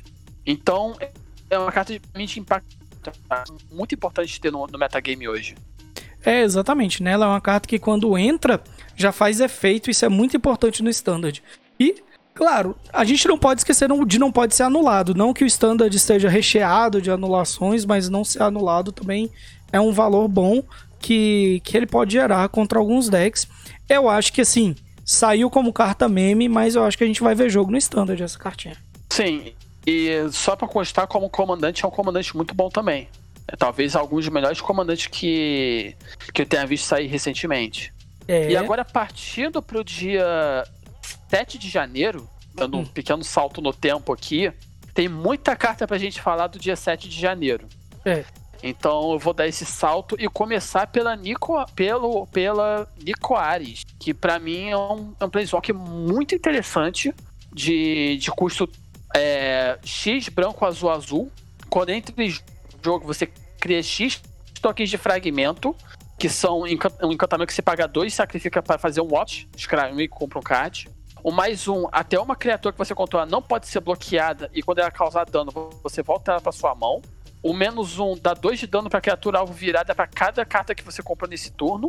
E o outro menos um, você cria um, um token de fragmento. Não é um card bomba, não é um card de, de vou fazer e ganhar um jogo, mas é um Planeswalker. O design de Planeswalker de, de, o design de Planeswalker Nico é totalmente voltado para gerar valor, para gerar muito valor dentro do jogo. Exatamente. Apesar, como novamente falando da mesma coisa da Kaia, apesar da não não relação, vamos assim dizer, do mais um com o menos um, porque o mais um você espera que você tenha uma criatura em jogo, e o menos um você pressupõe que você vai tentar controlar o board. Mas eu acho que sim, é uma carta muito, muito boa. Então eu acho que ele vai ver jogo, essa carta vai ver jogo, porque ela tem tudo que um elemento de controle precisa. Ele entra. Se você levar em conta é, sozinho ele dá cabo de três criaturas pequenas ao longo do tempo. Então é uma carta muito forte. Sim. É, na, na verdade, a única fraqueza dessa carta, em, no meu ponto de vista com, com as decks de controle, é que a carta exige que você se dê pause no seu turno. E isso pode ser um problema muito grande para determinados decks, porque normalmente você não quer fazer isso. Então, é uma carta que vai, gerar, gerar, vai te dar muito valor a longo prazo, mas que você meio que faz um investimento de risco ao castar, sabe? Sim, mas assim, como a gente está falando de vários formatos, no standard, pelo menos não agora, talvez essa carta não veja tanto jogo, mas no Pioneer ela já tem um, um lar, vamos assim colocar, porque Nico Ares do lado de um Teferão ali, ó, os dois juntos já ah, já conseguem fazer alguma coisa muito boa, porque você vai comprar carta sem ter o drawback que você comentou de se tapar. Você vai ativar o Teferão, vai comprar uma carta a mais, vai ativar a habilidade de Nico Ares e vai conseguir dar 4 de dano numa criatura, que já elimina quase todas as criaturas do Pioneer. Exatamente, é uma interação bem interessante de se ter. Movendo um pouco agora mais para frente, acho interessante a gente falar do Valk, o Deus das Mentiras, uhum. que teve opiniões bem divididas no, na, nas comunidades. É uma carta que as pessoas. Algumas falaram que não é muito boa porque ela só interage com criaturas. Outras falam que pode ver jogo porque, querendo ou não, é um custo 2 que vai, você vai olhar a mão do cara e tirar uma ameaça dele. É, e outros falam que, assim, se sentem desapontados com o fato do Tibalt custar 7. é. Particularmente, eu acho que o Valk vai ser utilizado muito mais vezes do que o Tibalt. O Tibalt, o que ele faz em, em jogo não vale 7 mãos do meu ponto de vista. Mas eu acho importante ressaltar que o Valkyrie pode se tornar uma cópia da criatura que ele exilou. E ele tá numa cor que em alguns formatos tem acesso a Seize, então você já tá dando dois disruptions, um na 1, um, um na 2, e você, por exemplo, se você tirar um Uro da mão do oponente, na 3 você tá copiando esse Uro com o Valk. E comprando uma carta e ganhando 3 de vida e fazendo isso enquanto você mantém ele na mesa. Não sei se é a jogada mais, mais generosa de se fazer, não sei se a jogada aqui vai fazer a carta ser boa, mas ao meu ver, um, uma criatura custo 2 que você dá disruption no oponente sempre pode ser bom. Sim, no caso do Mono Black do Pioneer, você pode usar ele como uma carta boa, né? Eu acho que C2/1 é um diferencial, porque o pirata ele é 1/2, o pirata que faz uma habilidade similar, só que para não criaturas, não terrenos.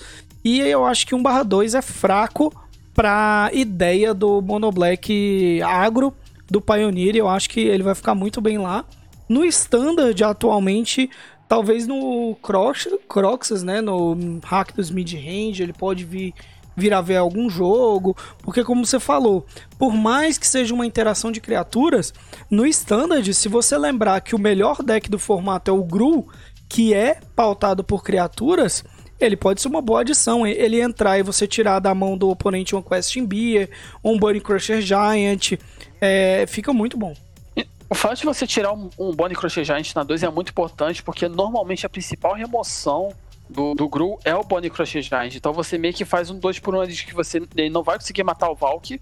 e você vai ter tirado uma das melhores ameaças e remoções dele ao mesmo tempo. E ele ainda pode se tornar uma cópia do Bonnie Crochet Giants no mid ou late game, batendo 4 todo turno. Então, ele é uma carta que tem o seu valor, carta que eu acredito que vai haver jogo. Eu acho que as pessoas estão subestimando Valk no geral, mas pelo lado da frente, não pelo lado de trás. Eu acho que o lado de trás dele tem suas utilidades, assim, o Tibalt, quando ele entra em jogo, é, se ganha emblema com. Você pode jogar cartas giradas com o Tibalt e é, gastar mana como se fosse de qualquer cor para castar essas, essas mágicas. O mais dois dele gera muito card advantage, que é cada jogador exila o topo do, do próprio Grimório. É, o menos 3 dele, você exila um artefato criatura, muito parecido com, com o da Kaia. E o menos 8 você exila todas as cartas do cemitério e adiciona 3 vermelhas. Só que todos esses efeitos não compensam num Planeswalker de 7 manas. São, são efeitos que você espera no Planeswalker como a Kaia, que é 5 manas. Então, no meu ponto de vista particular, o Tibalt ele pode aparecer como aquela coisa que você usa lá no late game para agregar valor, mas o Valk vai ser o lado da carta que mais vai ser utilizado. É, o lado principal também acho que vai ser o Valk, né?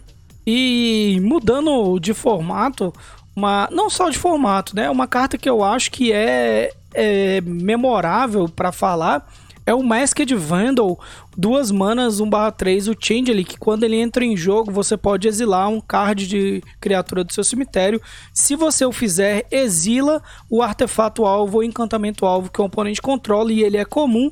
E já fazendo um jabá, você tinha falado das cartas verdes que poderiam ser comuns. E uma delas era o Reclamation Sage. Temos um Reclamation Sage? Não temos. Mas agora temos esse Masked Vandal que pode, pode ser um, um Reclamation Sage aí. É, o, cada, cada formato tem o Reclamation Sage que merece, né? Mas, particularmente, o Masked Vandal, ele tem algumas muitas utilidades, mas ele não é o Reclamation Sage. Ele depende de uma condição para fazer o que ele precisa fazer. Quantas vezes isso vai ser importante? Não tenho tanta certeza. Por exemplo, é, quais decks no momento gostariam do Masked Vandal? Stomp, entre aspas, eu acho que o Grifo Sabotagem pode ser melhor. É, elfos, sem dúvidas, porque é um elfo, etc. Slivers, com certeza pode fazer bom uso desse card, que ele ganha todos os buffs. Uhum. É, dentre esses decks, é, o Slivers provavelmente é o que melhor se beneficia, porque é um deck que naturalmente seu oponente está matando suas criaturas com frequência. Assim, ele não está dando um removal pontual em, em determinadas cartas você tem 16, 12, 16 lojas no deck. 16 se você contar o Fractus da menos um, menos um. Então, quase todo Fractus que você faz é uma ameaça pro oponente. Então, muitas vezes você já vai ter a criatura no cemitério pra exilar pra destruir, por exemplo, uma Journey querida num, num Lorde, ou destruir o Prisma Profético ou Ornamento, por exemplo. É, no Elfo, não é uma carta boa para early game, que é onde você normalmente quer tirar algum, alguns recursos, mas é uma carta muito boa quando você já fez algumas trocas favoráveis com o oponente. Então o Masked Vandal é o tipo de carta que ela precisa meio que ter um trabalhozinho em volta, mas o trabalho em volta dela, tal como é com algumas outras cartas de Magic que são muito boas, é, é uma coisa que já acontece naturalmente no cu do jogo. Então eu espero ver esse card sendo jogado pelo menos em dois arquétipos diferentes no formato. Exatamente. Inclusive, tem uma carta que eu sei que você ama de paixão. E eu acho que essa restrição de exilar criaturas do cemitério impede ela de ser quebrada, que é o Ephemerate. Masked Vandal com Ephemerate seria um absurdo, mas a restrição de exilar um card de criatura do cemitério deixa ela menos absurda, né? Eu confesso que eu sentiria um pouquinho de pena de jogar de afinte se não tivesse essa restrição, cara. Sim. Ia ser muito triste. É. Assim, mesmo que não fosse com Ephemerate, você ia ter uma criatura que é comparável ao Growth Bolas em termos de corpo, que destrói energia de fato por dois manas e ainda deixa um blocker ali. Aí deixa um bicho que vai trocar com um Frog mais de sobreviver, com um Recruta Ardente que agora tá mais fraco e sobreviver. Então é, é, seria muito problemático se não tivesse a restrição. E eu acho que o motivo da restrição é justamente esse. É, eu acho que o design foi pensado nisso para não quebrar. Uma, uma coisa que você comentou é o cada formato tem um Reclamation Sage que merece. E será que cada formato tem um Scred que merece com Frostbite e uma mana, 2 de dano na criatura alvo, planinal tal? Se você controla 3 ou mais permanentes, Nevado dá 3 de dano. É, é, interessante eu puxar essa carta aqui, porque no Pauper a gente sabe que o Scred ele é predominante uh, no formato, né? Inclusive como um dos melhores decks. E sair Frostbite, será que dá algum indício sobre Scred ou não? Você quer a minha visão realista ou você quer a minha visão esperançosa? Vai, pode falar aí. A minha visão realista é que se a gente tem um removal vermelho de custo 1 no slot de comum, a gente provavelmente não vai ter um no slot de incomum. Significa que se Scred vier, o que é uma chance realista ali de uns 30%, ela provavelmente vai vir como uma rara. Isso significa que o preço dela não, não vai ter muito impacto. Por outro lado, se você quer a minha visão esperançosa, sempre tem a possibilidade de vir remoção custo 1 em comum. Cara, é, eu vou dar a versão mais desesperançosa de todas. A maioria hum. das mágicas que tem interação nevadas que a gente viu na edição, elas são mágicas nevadas. Scred não é uma mágica Sim. nevada. Então, pode ser um indício de um possível reprint funcional de Scred, mas não é Scred. E como a gente já tem esse slot comum ocupado por Frostbite, se vir um reprint funcional de Scred como incomum, não vai adiantar nada pro Pauper. É o que eu acho que pode teria acontecer. De um, teria de ser um, um reprint exato, porque se for funcional, o formato simplesmente não, não se aproveita. E isso, inclusive, seria muito prejudicial até pro próprio pro próprio Scred, porque faria a carta subir muito de preço. Exatamente. Inclusive, é, falando sobre outras coisas do formato, a gente tá falando do Scred, sobre um possível reprint. Outra carta que a galera tava falando, especulando com a chegada do, da neve no, nos formatos foi com a carta ao norte, que acabou tendo um spikezinho aí e algumas outras. E saiu a nova lista, né? A lista de list do. É, no caso de Kaldheim. E ao norte tá dentro dessa delist. As cartas que saem nessa lista, que provavelmente não saem no, no set, né? Eu acredito fortemente que não saiam e ao norte tá lá dentro, mas Scred não tá. Então a gente pode, será que tem uma esperança do Scred? Ao norte a gente já sabe que a chance seria quase zero de sair. Olha, acho que é sempre bom ter fé, né? É, é, isso é tudo que eu posso dizer. Eu, eu gostaria muito que Scred tivesse um reprint. É, eu tinha esperança de, de que um dos comandantes fosse vermelho, justamente para isso um vermelho voltado para Snow justamente para essa questão. Mas esperança é a última que morre. Quando tiver o fim da o fim da Spore Season, eu vou torcer para o Scratch estar tá lá. Principalmente porque vai ser muito difícil reprintar Scratch depois. A menos que a gente torne Snow uma mecânica recorrente, com uma Evergreen, uma Evergreen Keyword, como é o caso com Scry, como é o caso com, com Trample, First Strike, etc. A menos que a gente faça isso com o Snow, vai sonar muito difícil ver Snow, ver Scred tomar reprint depois, sem ser através da, da Delist, por exemplo. Então, eu vou torcer, sinceramente, que esteja na, na edição, ou que Snow se torne uma mecânica recorrente que a gente veja mais neve acontecendo em outros lugares. É, exatamente. Não está da Delist é a última esperança que eu acho que, que deu pro, pro Scred. E assim, vocês podem pensar, acho que é só se você vê em outro mundo, né? É, pensando, mas por que aqui ao norte tá, tá bom e tal? A grande carta da coleção para mim foi Dual Land Snow, mas não é uma Dual Land é, no sentido apenas de gerar mana das cores. O grande lance é que saíram lands nevadas em Kaldheim que são de tipos de terreno básicos tradicionais. Então você tem montanhas, florestas, você tem pântanos, ilhas, é, e saíram como comuns. Também é uma outra coisa que a galera do Pauper sempre pediu.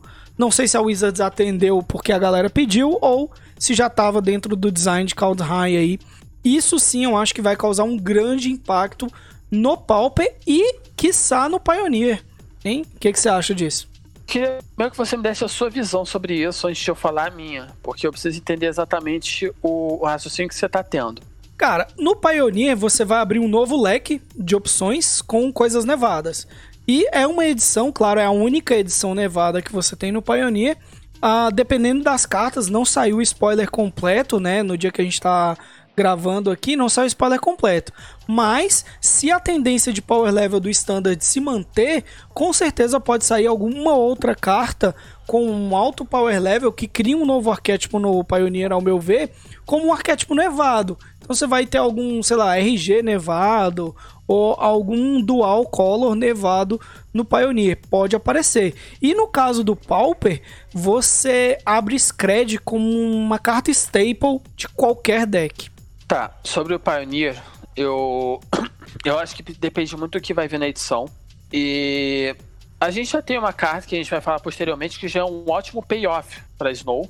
Não é o payoff que a gente quer, entre aspas, para jogar um arquétipo próprio, mas já é um ótimo payoff para você começar a usar terrenos nevados no seu deck. Então, dentro dessa concepção, eu acredito que pode ser importante ter Snow no, no Pioneer, porque habilita alguns tipos de arquétipos diferentes ou algumas cartas em específico que te beneficiam por jogar de Snow. No Pauper, como você disse, Scred se torna um staple. O fato dos terrenos terem tipos torna uma infinidade de outras cartas mais interessantes no formato. Snowfault é uma carta melhor de se expressar, macular, é, corrupt. Você pode ter um, um Grixis Control agora que ganha de corrupt. Isso é muito importante. É... Land Grant, busca, busca essas lentes por algum motivo. Se isso, for, se isso via ser útil, é importante saber que Land Grant busca as lentes. Sim, pode ser importante num é... Boggles ou num Elfos, talvez. Reduzir a base de mana, jogar com a base de mana mais arrojada e usar quatro Land Grant. Exatamente. É... Kid Ape, Wise Knockout, Tribal Flames, cartas que contam tipos de terreno é, se tornam mais importantes por causa disso. É, o Topia Sprawl encanta esses terrenos se serem florestas. Isso é muito importante. E entre outras interações que de cabeça não me vem. Mas isso já mostra o quão impactante essas cartas são, em termos de valor, de, de jogabilidade. Mas eu acredito que existem muitos decks que ainda vão preferir utilizar outros tipos de lentes, como Thrive Lens e Life Lens. Eu acho que isso pode abrir espaço para novos arquétipos, eu acredito que isso pode abrir espaço para surgirem novos decks, talvez não Tier 1, talvez Tier 2, talvez Tier 1.5, mas ao mesmo tempo não, não é o tipo de carta que vai mudar o formato para sempre meu, na minha concepção pessoal. Posso estar errado, podem sair comuns muito boas de Snow, na verdade, eu quero que saia, porque eu gosto quando o formato tem esse, esse balanço. Mas, no momento, o que eu posso concluir é: Snowfault vai ser mais jogado, muito mais agora. E Scratch vai se tornar um staple. Inclusive, a gente pode ver as duas cartas jogando no mesmo deck. Aham. Uhum. E vai melhorar decks, como você comentou, né? Decks que sejam G alguma coisa. Porque agora você tem o Top Sprawl para melhorar é, sem a restrição de floresta, já que você vai ter mais florestas dentro do seu deck. É, tem várias coisas que eu acho legal isso aí. No Modern, é, entrar lente tapado no Modern, a gente sabe que é, é meio é, inviável, mas ela essa é uma land que é feteável, né? Você consegue dar fat land para elas. E ainda assim você consegue ter acesso à mecânica Snow no Modern, que também não, nunca foi uma mecânica tão aproveitada até o Astrolábio chegar. Mas o Astrolábio já foi embora. e agora só tem o, o Ice Cold Flang lá, o, a cobrinha lá, que é nevada. E ela se aproveitaria disso. Mas entrar tapado eu acho que é um, um grande malefício pro Modern. O que, que você acha? Se ver jogo, vai ver jogo como uma cópia, no máximo duas de algum de dois tipos diferentes para trigar o, o, o, a cobra, como você falou, e também para trigar o Field of the Dead. Mas eu não, eu particularmente não imagino tendo muito impacto. Sim. Dessas cartinhas novas aí, a gente já viu outras cartas, inclusive também, ó. Cartas que agora, é, como a gente já tinha visto anteriormente também, cartas que usam a mecânica de pagar manas nevadas independente da cor. Isso também pode ser uma boa adição para o Pauper, já que vai contra a restrição de cor, só precisa ser nevada. Exatamente. Um caso que eu queria falar, fugindo um pouco da temática de Snow e voltando só um pouco para o Standard, porque para mim a carta que é a melhor carta da edição para o Standard até o momento, eu queria falar de Goldspan Dragon, o, ah, novo, o novo dragão 4-4 haste, que é, é, de, é de praxe ter ocasionalmente no formato. É, ele é. Ele é o. O novo Glorybringer, como você falou, né? 5 manas, 4, 4 Fly Haste, é. que é padrão dos dragões. Só que ele tem um ponto que é muito importante, que é o fato de que se ele ataca ou se ele se torna alvo de uma mágica, ele cria um tesouro. Por que isso é importante? Porque o Temo Ramp, a partir de agora, se faz esse dragão na 5, ele tem garantido, independente do que aconteça, que ele faz o ultimato na 6. E o Temo Ramp já é um deck que vai conseguir fazer esse dragão na 4. Então você já tem garantido o ultimato na 5 com esse dragão. Então a gente pode ver uma ascensão muito grande de Temo Ramp por causa disso, porque o ultimato normalmente, quando você resolve, ele ganhou o jogo. E ele aproveita do ultimato, inclusive, ele não é lendário. Ele já entra fazendo um impacto na mesa porque ele tem ímpeto. Então o Temo Ramp consegue se aproveitar de quatro cópias, talvez, fácil dessa carta. Bem fácil. Para mim, no momento, a carta que mais pode ter impacto no standard, ao meu ver, é o Goldspan Dragon, sem dúvidas. É a carta que eu, eu quando li, eu, eu pensei, tá, ele ataca, bota um tesouro. Aí depois eu vi, quando é alvo, bota um tesouro. Eu pensei, cara, isso vai jogar horrores. Exatamente. Ela por si só já é. Talvez até ali no Gru você jogar com uma cópia dele, duas. No Gru eu não sei. Ele vai fazer um bom par também com a Questing Beast. Você tem Questing Beast com haste no turno 4, né? Com drop 4. Você tem um, um drop 5 com haste de qualidade também. Então vai ser. Pode ser bom lá também. Então, é, você tem Bonnie Crusher na 3, Questing Beast na 4 e Dragão na 5. Essa curva é muito, muito, muito forte. Uhum. É, qualquer coisa aí tem que ser anulada. Não dá pra. Você tem que anular o Crusher na 3, a Question Beast na 4 e o Cold Span na 5. Se você não anular isso aí, você tá em maus lençóis, hein? A gente comentou de lista de desejos que eu fiz. E uma carta que surgiu nessa edição, que meio que se encaixa um pouco na coisa que tá no meu, no meu artigo de lista de desejos do azul, foi o Raven Form, que é uma carta de custo 3, que exila uma criatura ou artefato alvo e você bota um token um barrão de pássaro. Sim, eu achei interessante essa carta por três fatores, vamos assim colocar. O primeiro é Foretel, que é uma mecânica nova, onde você vai pagar dois, exilar a mágica da sua mão com a face voltada para baixo, sem o seu oponente ver. Depois, em um outro turno, não pode ser no mesmo turno, você vai pagar uma mana azul é, e jogar essa mágica pagando apenas o seu custo de Foretel. Aqui, essa é uma ponto interessante, porque é legal uma mecânica nova, ver jogo e tal. Já acho legal. Outra coisa é um hate de artefato no azul é, de qualidade. Um hate que exila mesmo o artefato alvo. Eu acho que esse é um ponto forte. Da, esses são os dois pontos fortes dessa carta. Ela é feitiço, né? Mas não se pode ter tudo. Não se pode ter tudo, né? é, um outro ponto importante é que exila. Exilar criaturas no Pauper é muito importante. Você exilar um Dignitário, você exilar um Mnemonic Wall, você exilar. É... Normalmente criaturas do Tron que vão voltar com, com Pulse, vão voltar com. Depois você faz Flicker para Pulse, para voltar outra criatura, enfim. Por causa dessas interações que tem de cemitério formato, eu acho muito importante o fato do Ravenform exilar o Ipno ele comentou que ele quer usar o, o dragão no Feather pra, pra groselha. E, cara, te falar que se tu fizer funcionar, vai ser bem engraçado. Porque tu vai ter um recurso de mágica gigante ali. É, é, pode, pode, pô. Toda vez que ele for, for alvo de alguma mágica, pode ser sua mágica. então, você, você faz o. Você faz ele, joga a primeira mágica, você bate, joga a primeira mágica com, de custo 1 com o tesouro que ele produziu, vai ter uma mana extra, vai gerar mais tesouro, vai fazer mais mágica. Tem, tem, tem uma groselha boa aí. Tem uma carta boa aí, ó. Fica a dica para os, os Royale pós Kaldheim aí, ó. Já testaram os Royales, campeonatinhos Frila. É, é o lugar de, de fazer essas groselhas. Sim. Martinez, você tem mais alguma carta desse dia que você sente que gostaria de conversar sobre? Cara, desse dia não. Né? Eu poderia, eu poderia falar da World Street, mas só porque não é lendária e isso não, não, não faz sentido na minha cabeça, mas Sim. vamos seguindo. é, World Tree não ser lendário não faz sentido, inclusive pela história de Kaldheim, né? Que a World Tree ela, ela que une todos os reinos do de Kaldheim e não ser lendária não faz sentido nenhum. É, na verdade o que eu li no, no Twitter é que eles não fazem mais lentes lendárias. Hum. Então, por isso, High não. A Wall Street não é uma carta lendária. Uhum. É, um card que eu vi no dia 9 que eu achei interessante foi, novamente, ah. pro standard, mas também porque isso tem alguma forma de ser abusado de outros formatos, é Quakebringer. Ah, o Quakebringer? Cadê Quakebringer? Isso. É um bicho vermelho, mítico raro. Ah, sim. Quakebringer. 5 mana, 5, 4, oponentes não podem ganhar vida. No início da sua manutenção, Quakebringer dá 2 de dano a cada oponente se essa habilidade é, tri, essa habilidade triga somente se Quakebringer estiver em jogo ou se Quakebringer estiver no seu cemitério e você controlar um gigante. Aí é que tá o lance, né?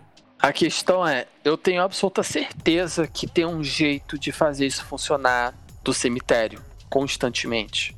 Sabe? Porque tem uma outra criatura que é um gigante e ele tá jogando horrores. Bunny Crusher Giant. Olha só. Exatamente. Então, o, o hack dos Mystery Range, por exemplo, que já é um deck que simila muito, é, e talvez utilizando cartas de. de reanimação, de coisas que voltam no cemitério pra mãe, etc., pra voltar o Bonnie Crochet Giant, é, você já tem uma criatura ali que é difícil de matar, que já te pune por dar removal, que bate bem, que é removal, porque o Bonnie Crochet Giant dá 2 de dano na criatura com o Stomp. E, se eu não me engane, o Hypno comentou ali, mas o Croxa é gigante também. Hum. Deixa eu dar uma olhada. Será que o Crocs é, gigante? Elder Giant, o Crocs é gigante. O do Mid-Range ganhou uma máquina com, com esse bicho. É, só Isso dele... é absurdo. Cara, só dele trigar do Grave já é muito forte. Eu, eu consigo imaginar isso agora jogando Pioneer muito fácil, porque o, o Crocs ser um gigante muda muita coisa, sabe? É, e o Rakdos já tá jogando no Pioneer, né? O Rakdos Croxa também existe no Pioneer esse arquétipo. Sim. Hipno, muito obrigado pela, por, por, me apontar isso, porque o Kaji se tornou bem melhor do que eu já pensava que ele era. Exatamente, né? É uma carta, velho, não no, nos monoheads da vida, porque no, na curva 5 a gente tem o dragão, que a gente já falou, é, que é melhor do que ele num drop 5 padrão do stand, do monohead, apesar da habilidade dos seus oponentes não ganharem vida, mas na questão do hack dos Crocs aí vai ficar muito bom. Sim, o outro caso desse dia que eu achei interessante é um encantamento que eu suponho que esteja em chinês. Ah, sim. Que ele é Unshared um encantamento... Triumph. Quando Exatamente. ele entra em jogo, você escolhe um tipo de criatura, as criaturas que você controla são do tipo escolhido, né? Eu Ela... acho que isso pode ter potencial para alguns decks de particular, por exemplo, o Cara... no começo do Pioneer, desculpa, fala. Não, não pode falar, pode falar. No começo do, do Pioneer tinha um, tinha um deck chamado Mono White Humans. Que ele era basicamente um, um White Winnie que usava a honra do puro, usava Brave the Elements, etc. E você ter agora oito efeitos que dão pump geral pode fazer uma diferença muito grande para esse tipo de deck de small agro. É, eu, eu já ouvia falar desse deck mesmo, do Humans do Pioneer. no, no Standard, você pode vir a surgir um Humans no Standard, ou pode fortalecer um pouquinho o Clérigos, que é um deck tier 8 aí, um deck meme, mas pode ser que, que use lá, né, no, nos Clérigos também, pompar os Clérigos. Até agora, até o dado momento, eu não vi muitos zumbis para fazer alguma Shell BW, é, que os zumbis já chegaram a ser BW em Amonkhet. Não sei se o BW, os zumbis consegue se aproveitar disso no no Pioneer, mas eu creio que não. Mas é uma carta interessante, é uma mecânica legal de se ter no formato. Sim, é, um, é uma coisa que sempre motiva jogadores, principalmente no âmbito casual, a tentarem coisas novas e isso acaba criando decks interessantes. Sim. Agora, para mim, do, a carta do Monohead que saiu foi esse Berserker aqui, que ele é duas manas 2-2 iniciativa, já é bom né? E as habilidades de Boast custam um a menos para cada dragão que você controla e você pode você, ele tem Boast também, ele já tem essa habilidade de pagar 5 e colocar uma ficha de dragão 5/5. Então, pro Monohead é uma criatura boa early game e é uma criatura boa late game. Ela ela chega a dar a versatilidade que o Monohead precisa, eu acho. Exatamente, é um card que ele te dá uma, uma flexibilidade que normalmente você não encontra no Mono Red. De você ter uma coisa que é um bom drop 2, ele é um custo 2-2-2 com First Strike, então ele, ele consegue sobreviver bem ao combate contra muitas criaturas e bater bem. Ao mesmo tempo que no late game ele sempre vai estar produzindo uma token se ele bater. Então, mesmo que você troque é, ele com outra criatura para atacar, você produziu o 5-5 nesse processo e você já gerou um valor em cima dele. Sim, eu acho que o Monohead vai acabar usando ele mesmo porque o Monohead atualmente, é, os decks que estão usando Monoheads que tem, eles acabam usando criaturas de menor valor ou criaturas, sei lá, que eu acho de menor qualidade. Essa carta é uma carta de maior qualidade aí do que as que já tem, né? Sim. E vou, chegando agora no dia 10, eu acho que eu comentei mais cedo que uma carta de Snow já tinha se tornado o payoff do. Do mesmo fato de você usar lentes básicas nevadas. E eu tô falando de Face, Faceless, é, Faceless Haven, que é basicamente um Mutavault grande. É um Mutavault 4-3. É, custou, você paga 3 Snow, qualquer mana de Snow, e aí vira um 4-3 com o Morpholoid até o final do turno. Vigilância então, ainda com vigilância. Ele é uma, uma mistura de mutavault com colunata, né? É, isso aí pode viabilizar uma shell o W Snow no no Pioneer melhorada ainda, você tem a carta Nico Ares aí, que também entra nessa shell UW, você tem Faceless, Faceless Heaven aí como um possível finisher, ele não tem evasão como a Colonata tem, mas ele tem a vigilância, que também é bom, e o custo de três nevadas não é restritivo, porque você já vai ter nevadas normalmente no deck, inclusive podendo usar ele mesmo para usar essa nevada. Não sei se essa shell UW ou UB também, uma shell UB, nada impede de usar essa carta nesse tipo de deck. A questão é que agora qualquer deck que você possa utilizar o Faceless Heavy, você vai utilizar. Assim, eu não vou dizer que decks como o Mono Black, por exemplo, pode usar, porque você já tem uma gama de, de decks de lentes e colores muito fortes no, no Mutavault. Mas Standard, Pioneer, você tem uma, uma quantidade interessante de, de, de decks que podem querer essa carta. No Modern, talvez você veja essa carta jogando de alguma maneira. É, não vejo jogando no Legacy porque 3 manas para ativar ainda é muita coisa no formato, principalmente para uma non-basic que perde pra, pra, pra, pra Wishland. Então, é uma carta que para mim, ela por si só, pelo menos no standard, ela vai definir que você pode jogar de Snow e que você quer jogar de Snow com potencial, com óbvio potencial para histórico e com potencial para para Pioneer. Os outros formatos eu não tenho certeza se vai ver tanto jogo. Sim, sim. Boa noite, Vran aí. Uh, outra carta que eu vi a galera comentando aí, né? A, a nova Vines aí, a nova diferente, é igual, mas é diferente a Vines of the Westwood aí, que é Snake Skin veio uma mana verde instantânea, você põe um marcador na criatura alvo que você controla e ela ganha Hexproof até o final do turno. É, mas não é um Vines, né? É, é, ele é mais próximo de um Regis Gaio do que de um Vines. Ele é uma Blossoming Defense que não é uma Blossoming Defense.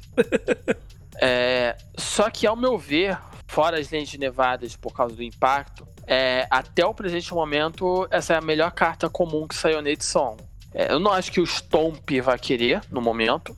Eu não acho que muitos dos decks que jogam hoje vai, vão querer. Mas é uma ótima válvula de segurança para decks em que você quer ter uma criatura e proteger ela. Hoje você tem Regis Gaio, você tem Vines e agora você tem Snake Skin. Então você já está tendo muitas formas de proteção, por exemplo, para não que eu acho que deck vai ficar mais viável por conta disso, mas você tem, por exemplo, pro Infect, um três formas de forma de proteção no verde, todas elas pumpam sua criatura de alguma forma. Quatro se você contar é, Apostles Blessing. Então, eu acho que é uma carta que não vai mudar muito no formato, mas é uma grande adição e é uma adição que é importante tanto pro Pauper, para decks que já existem ou para decks que ainda podem surgir.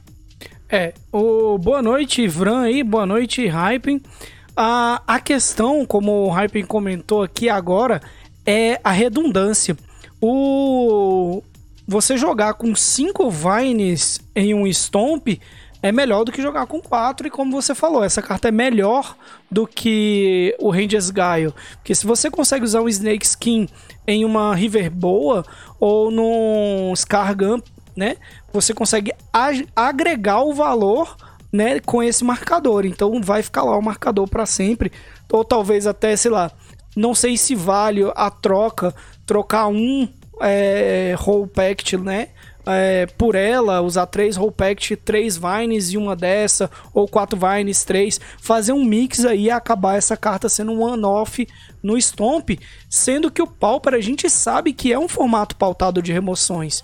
Então, ter uma, mais uma chance de Hexproof melhor que Rangers Guile, é, eu acho realmente uma carta excelente das, das que saíram aí pro Pauper. É, uma coisa também que é bom constar é que ela faz muitas criaturas do, do Stomp, por exemplo, sobreviverem a Fire Cannonade permanentemente. Então isso, isso pode ser um ponto a se considerar também para essa carta. E cara, deixa eu te contar, eu tava lendo esse tempo todo o nome do Hyping como Hipno, porque eu tava confundindo esse 2 com um O. é, mas eu não sei se é Hyping ou Hipno. né? E boa noite pro Mossad BR, que acabou de nos acompanhar aqui. Sim, e o Snake Skin ainda faz a criatura passar por cima do Augur of Bolas, que é 1 barra 3. Eu Isso queria, é muito importante. Eu queria fazer uma menção honrosa, porque a, a gente é brasileiro e a gente tem que se valorizar, claro, né? E teve um reprint na edição de Anu que para mim, velho, além da arte ser sensacional, né, que é um Rug, que para mim é uma das classes ah, das minhas classes favoritas no D&D, o cara tá fazendo o símbolo do heavy metal e o artista é um brasileiro. Olha só, velho, e a arte é muito sensacional desse Anu aqui. Queria apenas falar, não podia deixar de, de comentar isso aí, né? É, então eu vou fazer aqui a referência honrosa ao Caio Monteiro, que se eu não me engano também fez a arte de Fall from Favor no, em Commander Legends. Deixa eu dar uma olhada. Sim, ele fez a arte de Fall from Favor, essa segunda peça de arte dele recentemente. A arte ficou muito show. Parabéns. Espero que continue produzindo e é, representando os artistas brasileiros no Magic nos próximos anos. É, exatamente, né? Quando a gente tem um brasileiro aí, eu acho legal a gente comentar e tal. É... E valorizar, né? A gente tem que se valorizar. E temos as cartas mais quentes de todas aí, né? As cartinhas de hoje. Essas são as cartas mais uh, hot, né? Que a gente tem aí. Uh, que saiu, uh, saiu uma carta por agora, que foi esse White Crown. Uh, é uma carta que tem um efeito que a gente já não via há muito tempo no, no, no Magic como um todo, mas mais no Pauper. É, é uma carta que tem um efeito, um encantamento, uma aura de duas manas. A criatura tem um poder base de zero e no início da sua manutenção você perde um de vida, a menos que você sacrifique essa criatura. Né? E a criatura tem essa habilidade, né? No início da sua manutenção, você perde um de vida a menos que você sacrifique essa criatura. É, essa, essas cartas de mexer com o poder das criaturas é uma coisa bem antiga no Magic. Eu, a gente já não via há, há muito tempo, né? É, a gente não vê isso faz algum tempo no preto. No azul a gente teve recentemente em. Acho que foi em Trono de Odrain. É. A gente teve esse tipo de carta em Frogify. É, eu, particularmente, não acho que as cartas vai ter muito, muito impacto, no meu ponto de vista, porque ele é um êxito que não é um êxito, e a gente já tem muitos êxitos no Pauper. Então, eu não, ve eu não vejo situação onde isso poderia ser, de certa forma, melhor do que um efeito gesto ou um removal como cast down. Apesar de que ela agrega pro Devotion, isso, isso pode ser relevante em algum momento. É... E é isso. Eu acho interessante a gente ver esse tipo de, de, de efeito no preto de novo. Espero ver futuramente outros, outros arquétipos, vamos dizer assim, outras, outras edições, mas não é uma carta que eu acho que vai ter impacto. Por outro lado, uma carta que eu achei muito interessante que saiu foi o Jorn God of Winter, que é um, uma criatura custo 3, 3, 3, que na sua, quando ataca desvira todas as suas permanentes nevadas. E o flip side dele faz com que você possa voltar uma permanente nevada do seu cemitério para o jogo virando o, o, o artefato. Então, ao meu ver, é uma carta muito, com muito potencial que já justifica você jogar de Snow em determinados formatos. É, exatamente. Um Snow Control e um Sultai. O Sultai já é uma cor presente em alguns formatos, no Pioneer. Uh, então ele pode ser um ótimo payoff pro, pro Sultai. Né? Um boa noite ao Ganev aí. Referências, né? Ah, o Ganev comentou do Tibalt. Inclusive no Legacy, o Tibalt tem um custo bem acessível, né? Duas manas é um custo bem acessível pro Legacy. Sim, Uma... eu não sei dizer se ele vai, vai impactar no Legacy, eu acho que não, porque o C21 tem seu, seus problemas no Legacy. Mas, novamente, é um outro formato que ele pode copiar um, um Uro e ficar batendo. Uhum. Agora, duas cartas que fazem efeitos similares e interessantes é o Tibalt Stricker, que é o counter vermelho aí, que a galera já tá dando rebuliço aí no, nas redes sociais, né? Duas manas anula mágica alvo. É, você escolhe aleatoriamente um, dois ou três é, o controlador da mágica mila aquela quantidade de cartas e revela cartas do topo do seu grimório até revelar, até revelar uma carta que, não, que tenha outro nome e casta ela de graça. Então é um counter, né? É uma troca de, de cartas aí, é uma alusão provavelmente àquela, aqueles acordos que você faria com o Loki, que é a referência do Tibalt, né? Exato, ele é uma clara referência à, à teoria do caos do Loki, de que ele, ele garante o seu desejo, mas ele garante o seu desejo com, com uma consequência, vamos dizer assim. É, o, como o Gané falou, ele é um Chaos Warp na pilha.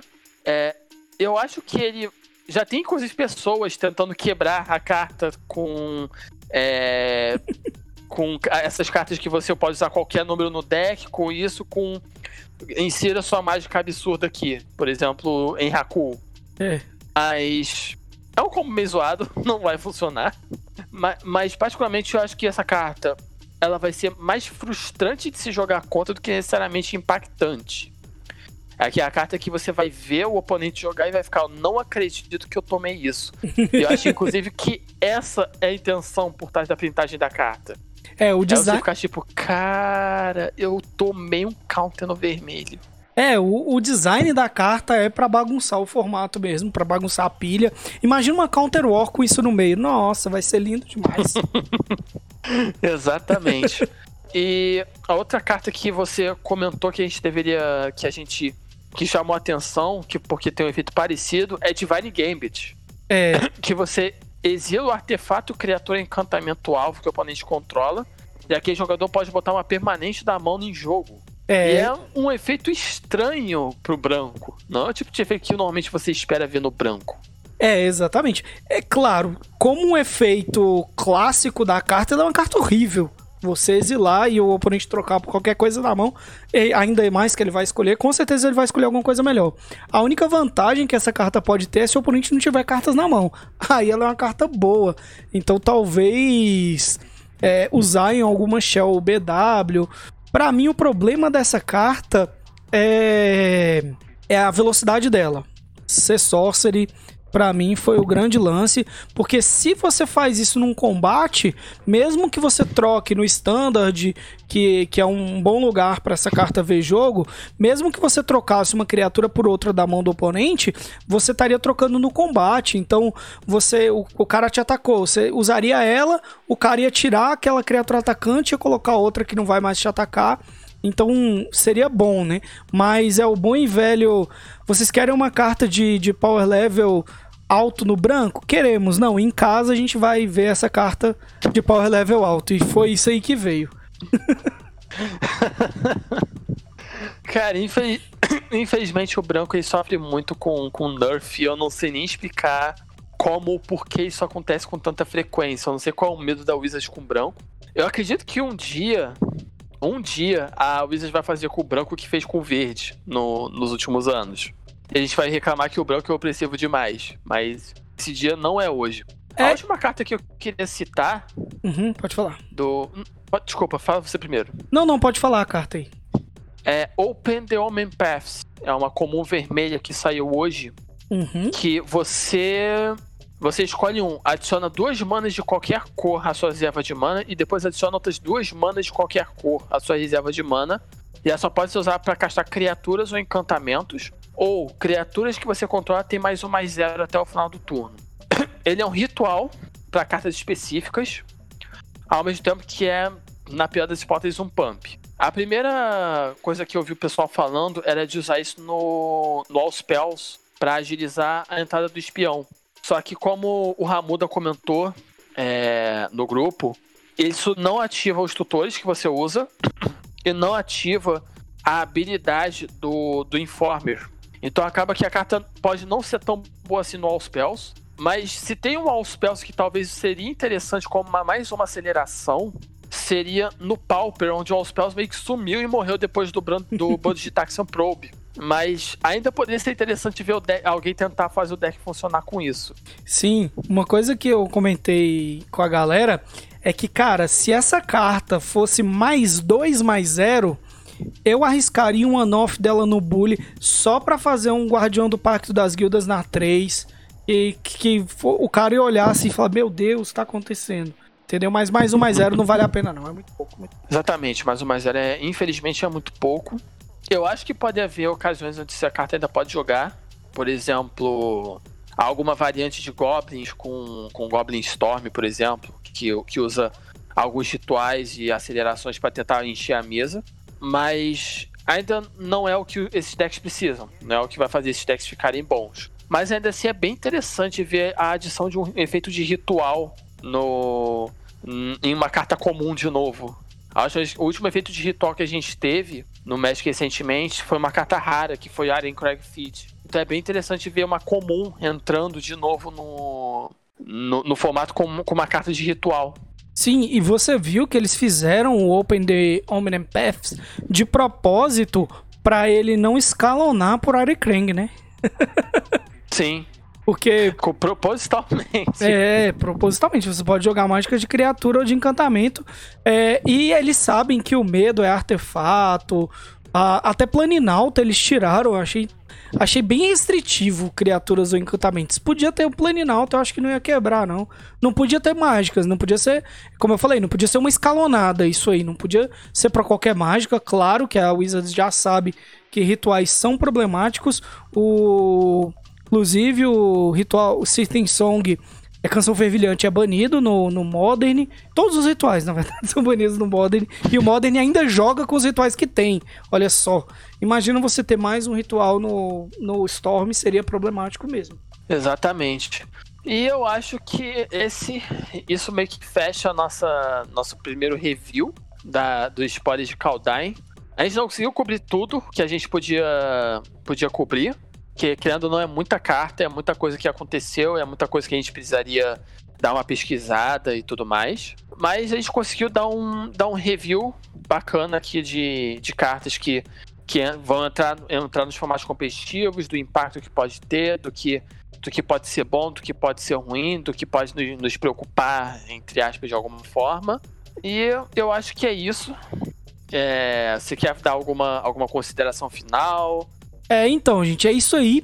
Inclusive, quando sai o spoiler completo e tudo, a gente fazer uma análise melhor aí, colocando top cards pro Standard, pro Pioneer, pro Legacy, pro Pauper, né? Saindo o spoiler completo da edição, a gente tem um panorama melhor, né? Fazendo aquela análise mais técnica e mais prolongada acerca dos formatos e as cartas pro formatos. Eu acho que fica bem interessante a gente fazer aí.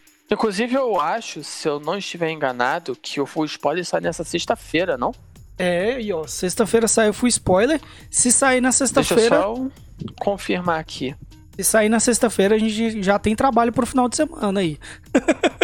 Estudar é, o spoiler. Sei, eu não sei se é semana, eu sei que o último spoiler lançado pelos, pelo, pelos produtores de conteúdo é no dia 19. Então não, não é semana que vem não. É. Então na outra semana, provavelmente a gente é, entra aqui com, com uma análise do full spoiler do. O Ivran disse que sai dia 22. Dia 22. Então, amigos do Meta do dia. Vejamos aqui. 25. Dia 25. 22, é.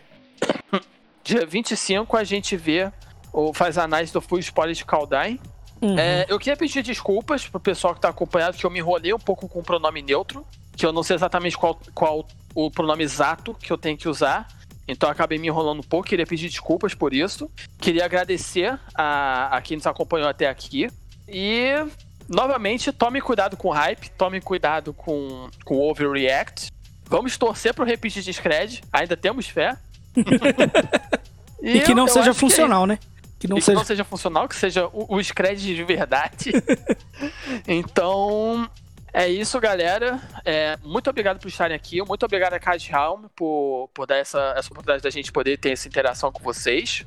Semana que vem a gente faz mais uma análise do metagame de algum formato específico. E muito boa noite para todos vocês. Martinez, sua deixa aí. Então, galera, é isso aí, velho. Agradecer a todos que participaram aqui com a gente até agora, né? A agradecer ao Diego Ganeve aí também pela paciência com a gente. Valeu, Ganeve, te amamos! e é isso aí, né? Essa foi a nossa live de hoje. O Ganeve vai começar agora a jogar um Legacy. Quem quiser ver um Legacy aí, fica aqui com a gente. É, e quem quiser ver um, um Penny Dreadful, olha, o Luan Braga tá jogando um Penny Dreadful aí. Uh, nice. Vamos, vamos, vamos dar, olhar, dar uma olhadinha no canal dele lá. É, e. Braga X. E quem quiser dar uma. Opa, eu não sei escrever, não, gente. E quem quiser dar uma olhada no Legacy, fica aí. O Ganev vai jogar de Legacy hoje. Ó, Monogreen Post. Cara, eu quero ver esse deck, velho. Esse é o deck que eu menos acho que ia fazer resultado no, no, no Legacy. O deck é mana, mana, bichão. Cê, se eu falar que você faz isso, você acha que o Legacy consegue aguentar isso?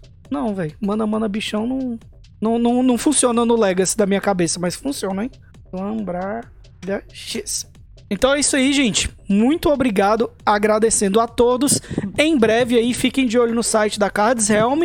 Em breve vai estar disponível a versão em podcast e a versão em vídeo deste programa de hoje. Beleza, galera? E falou! Valeu, boa noite.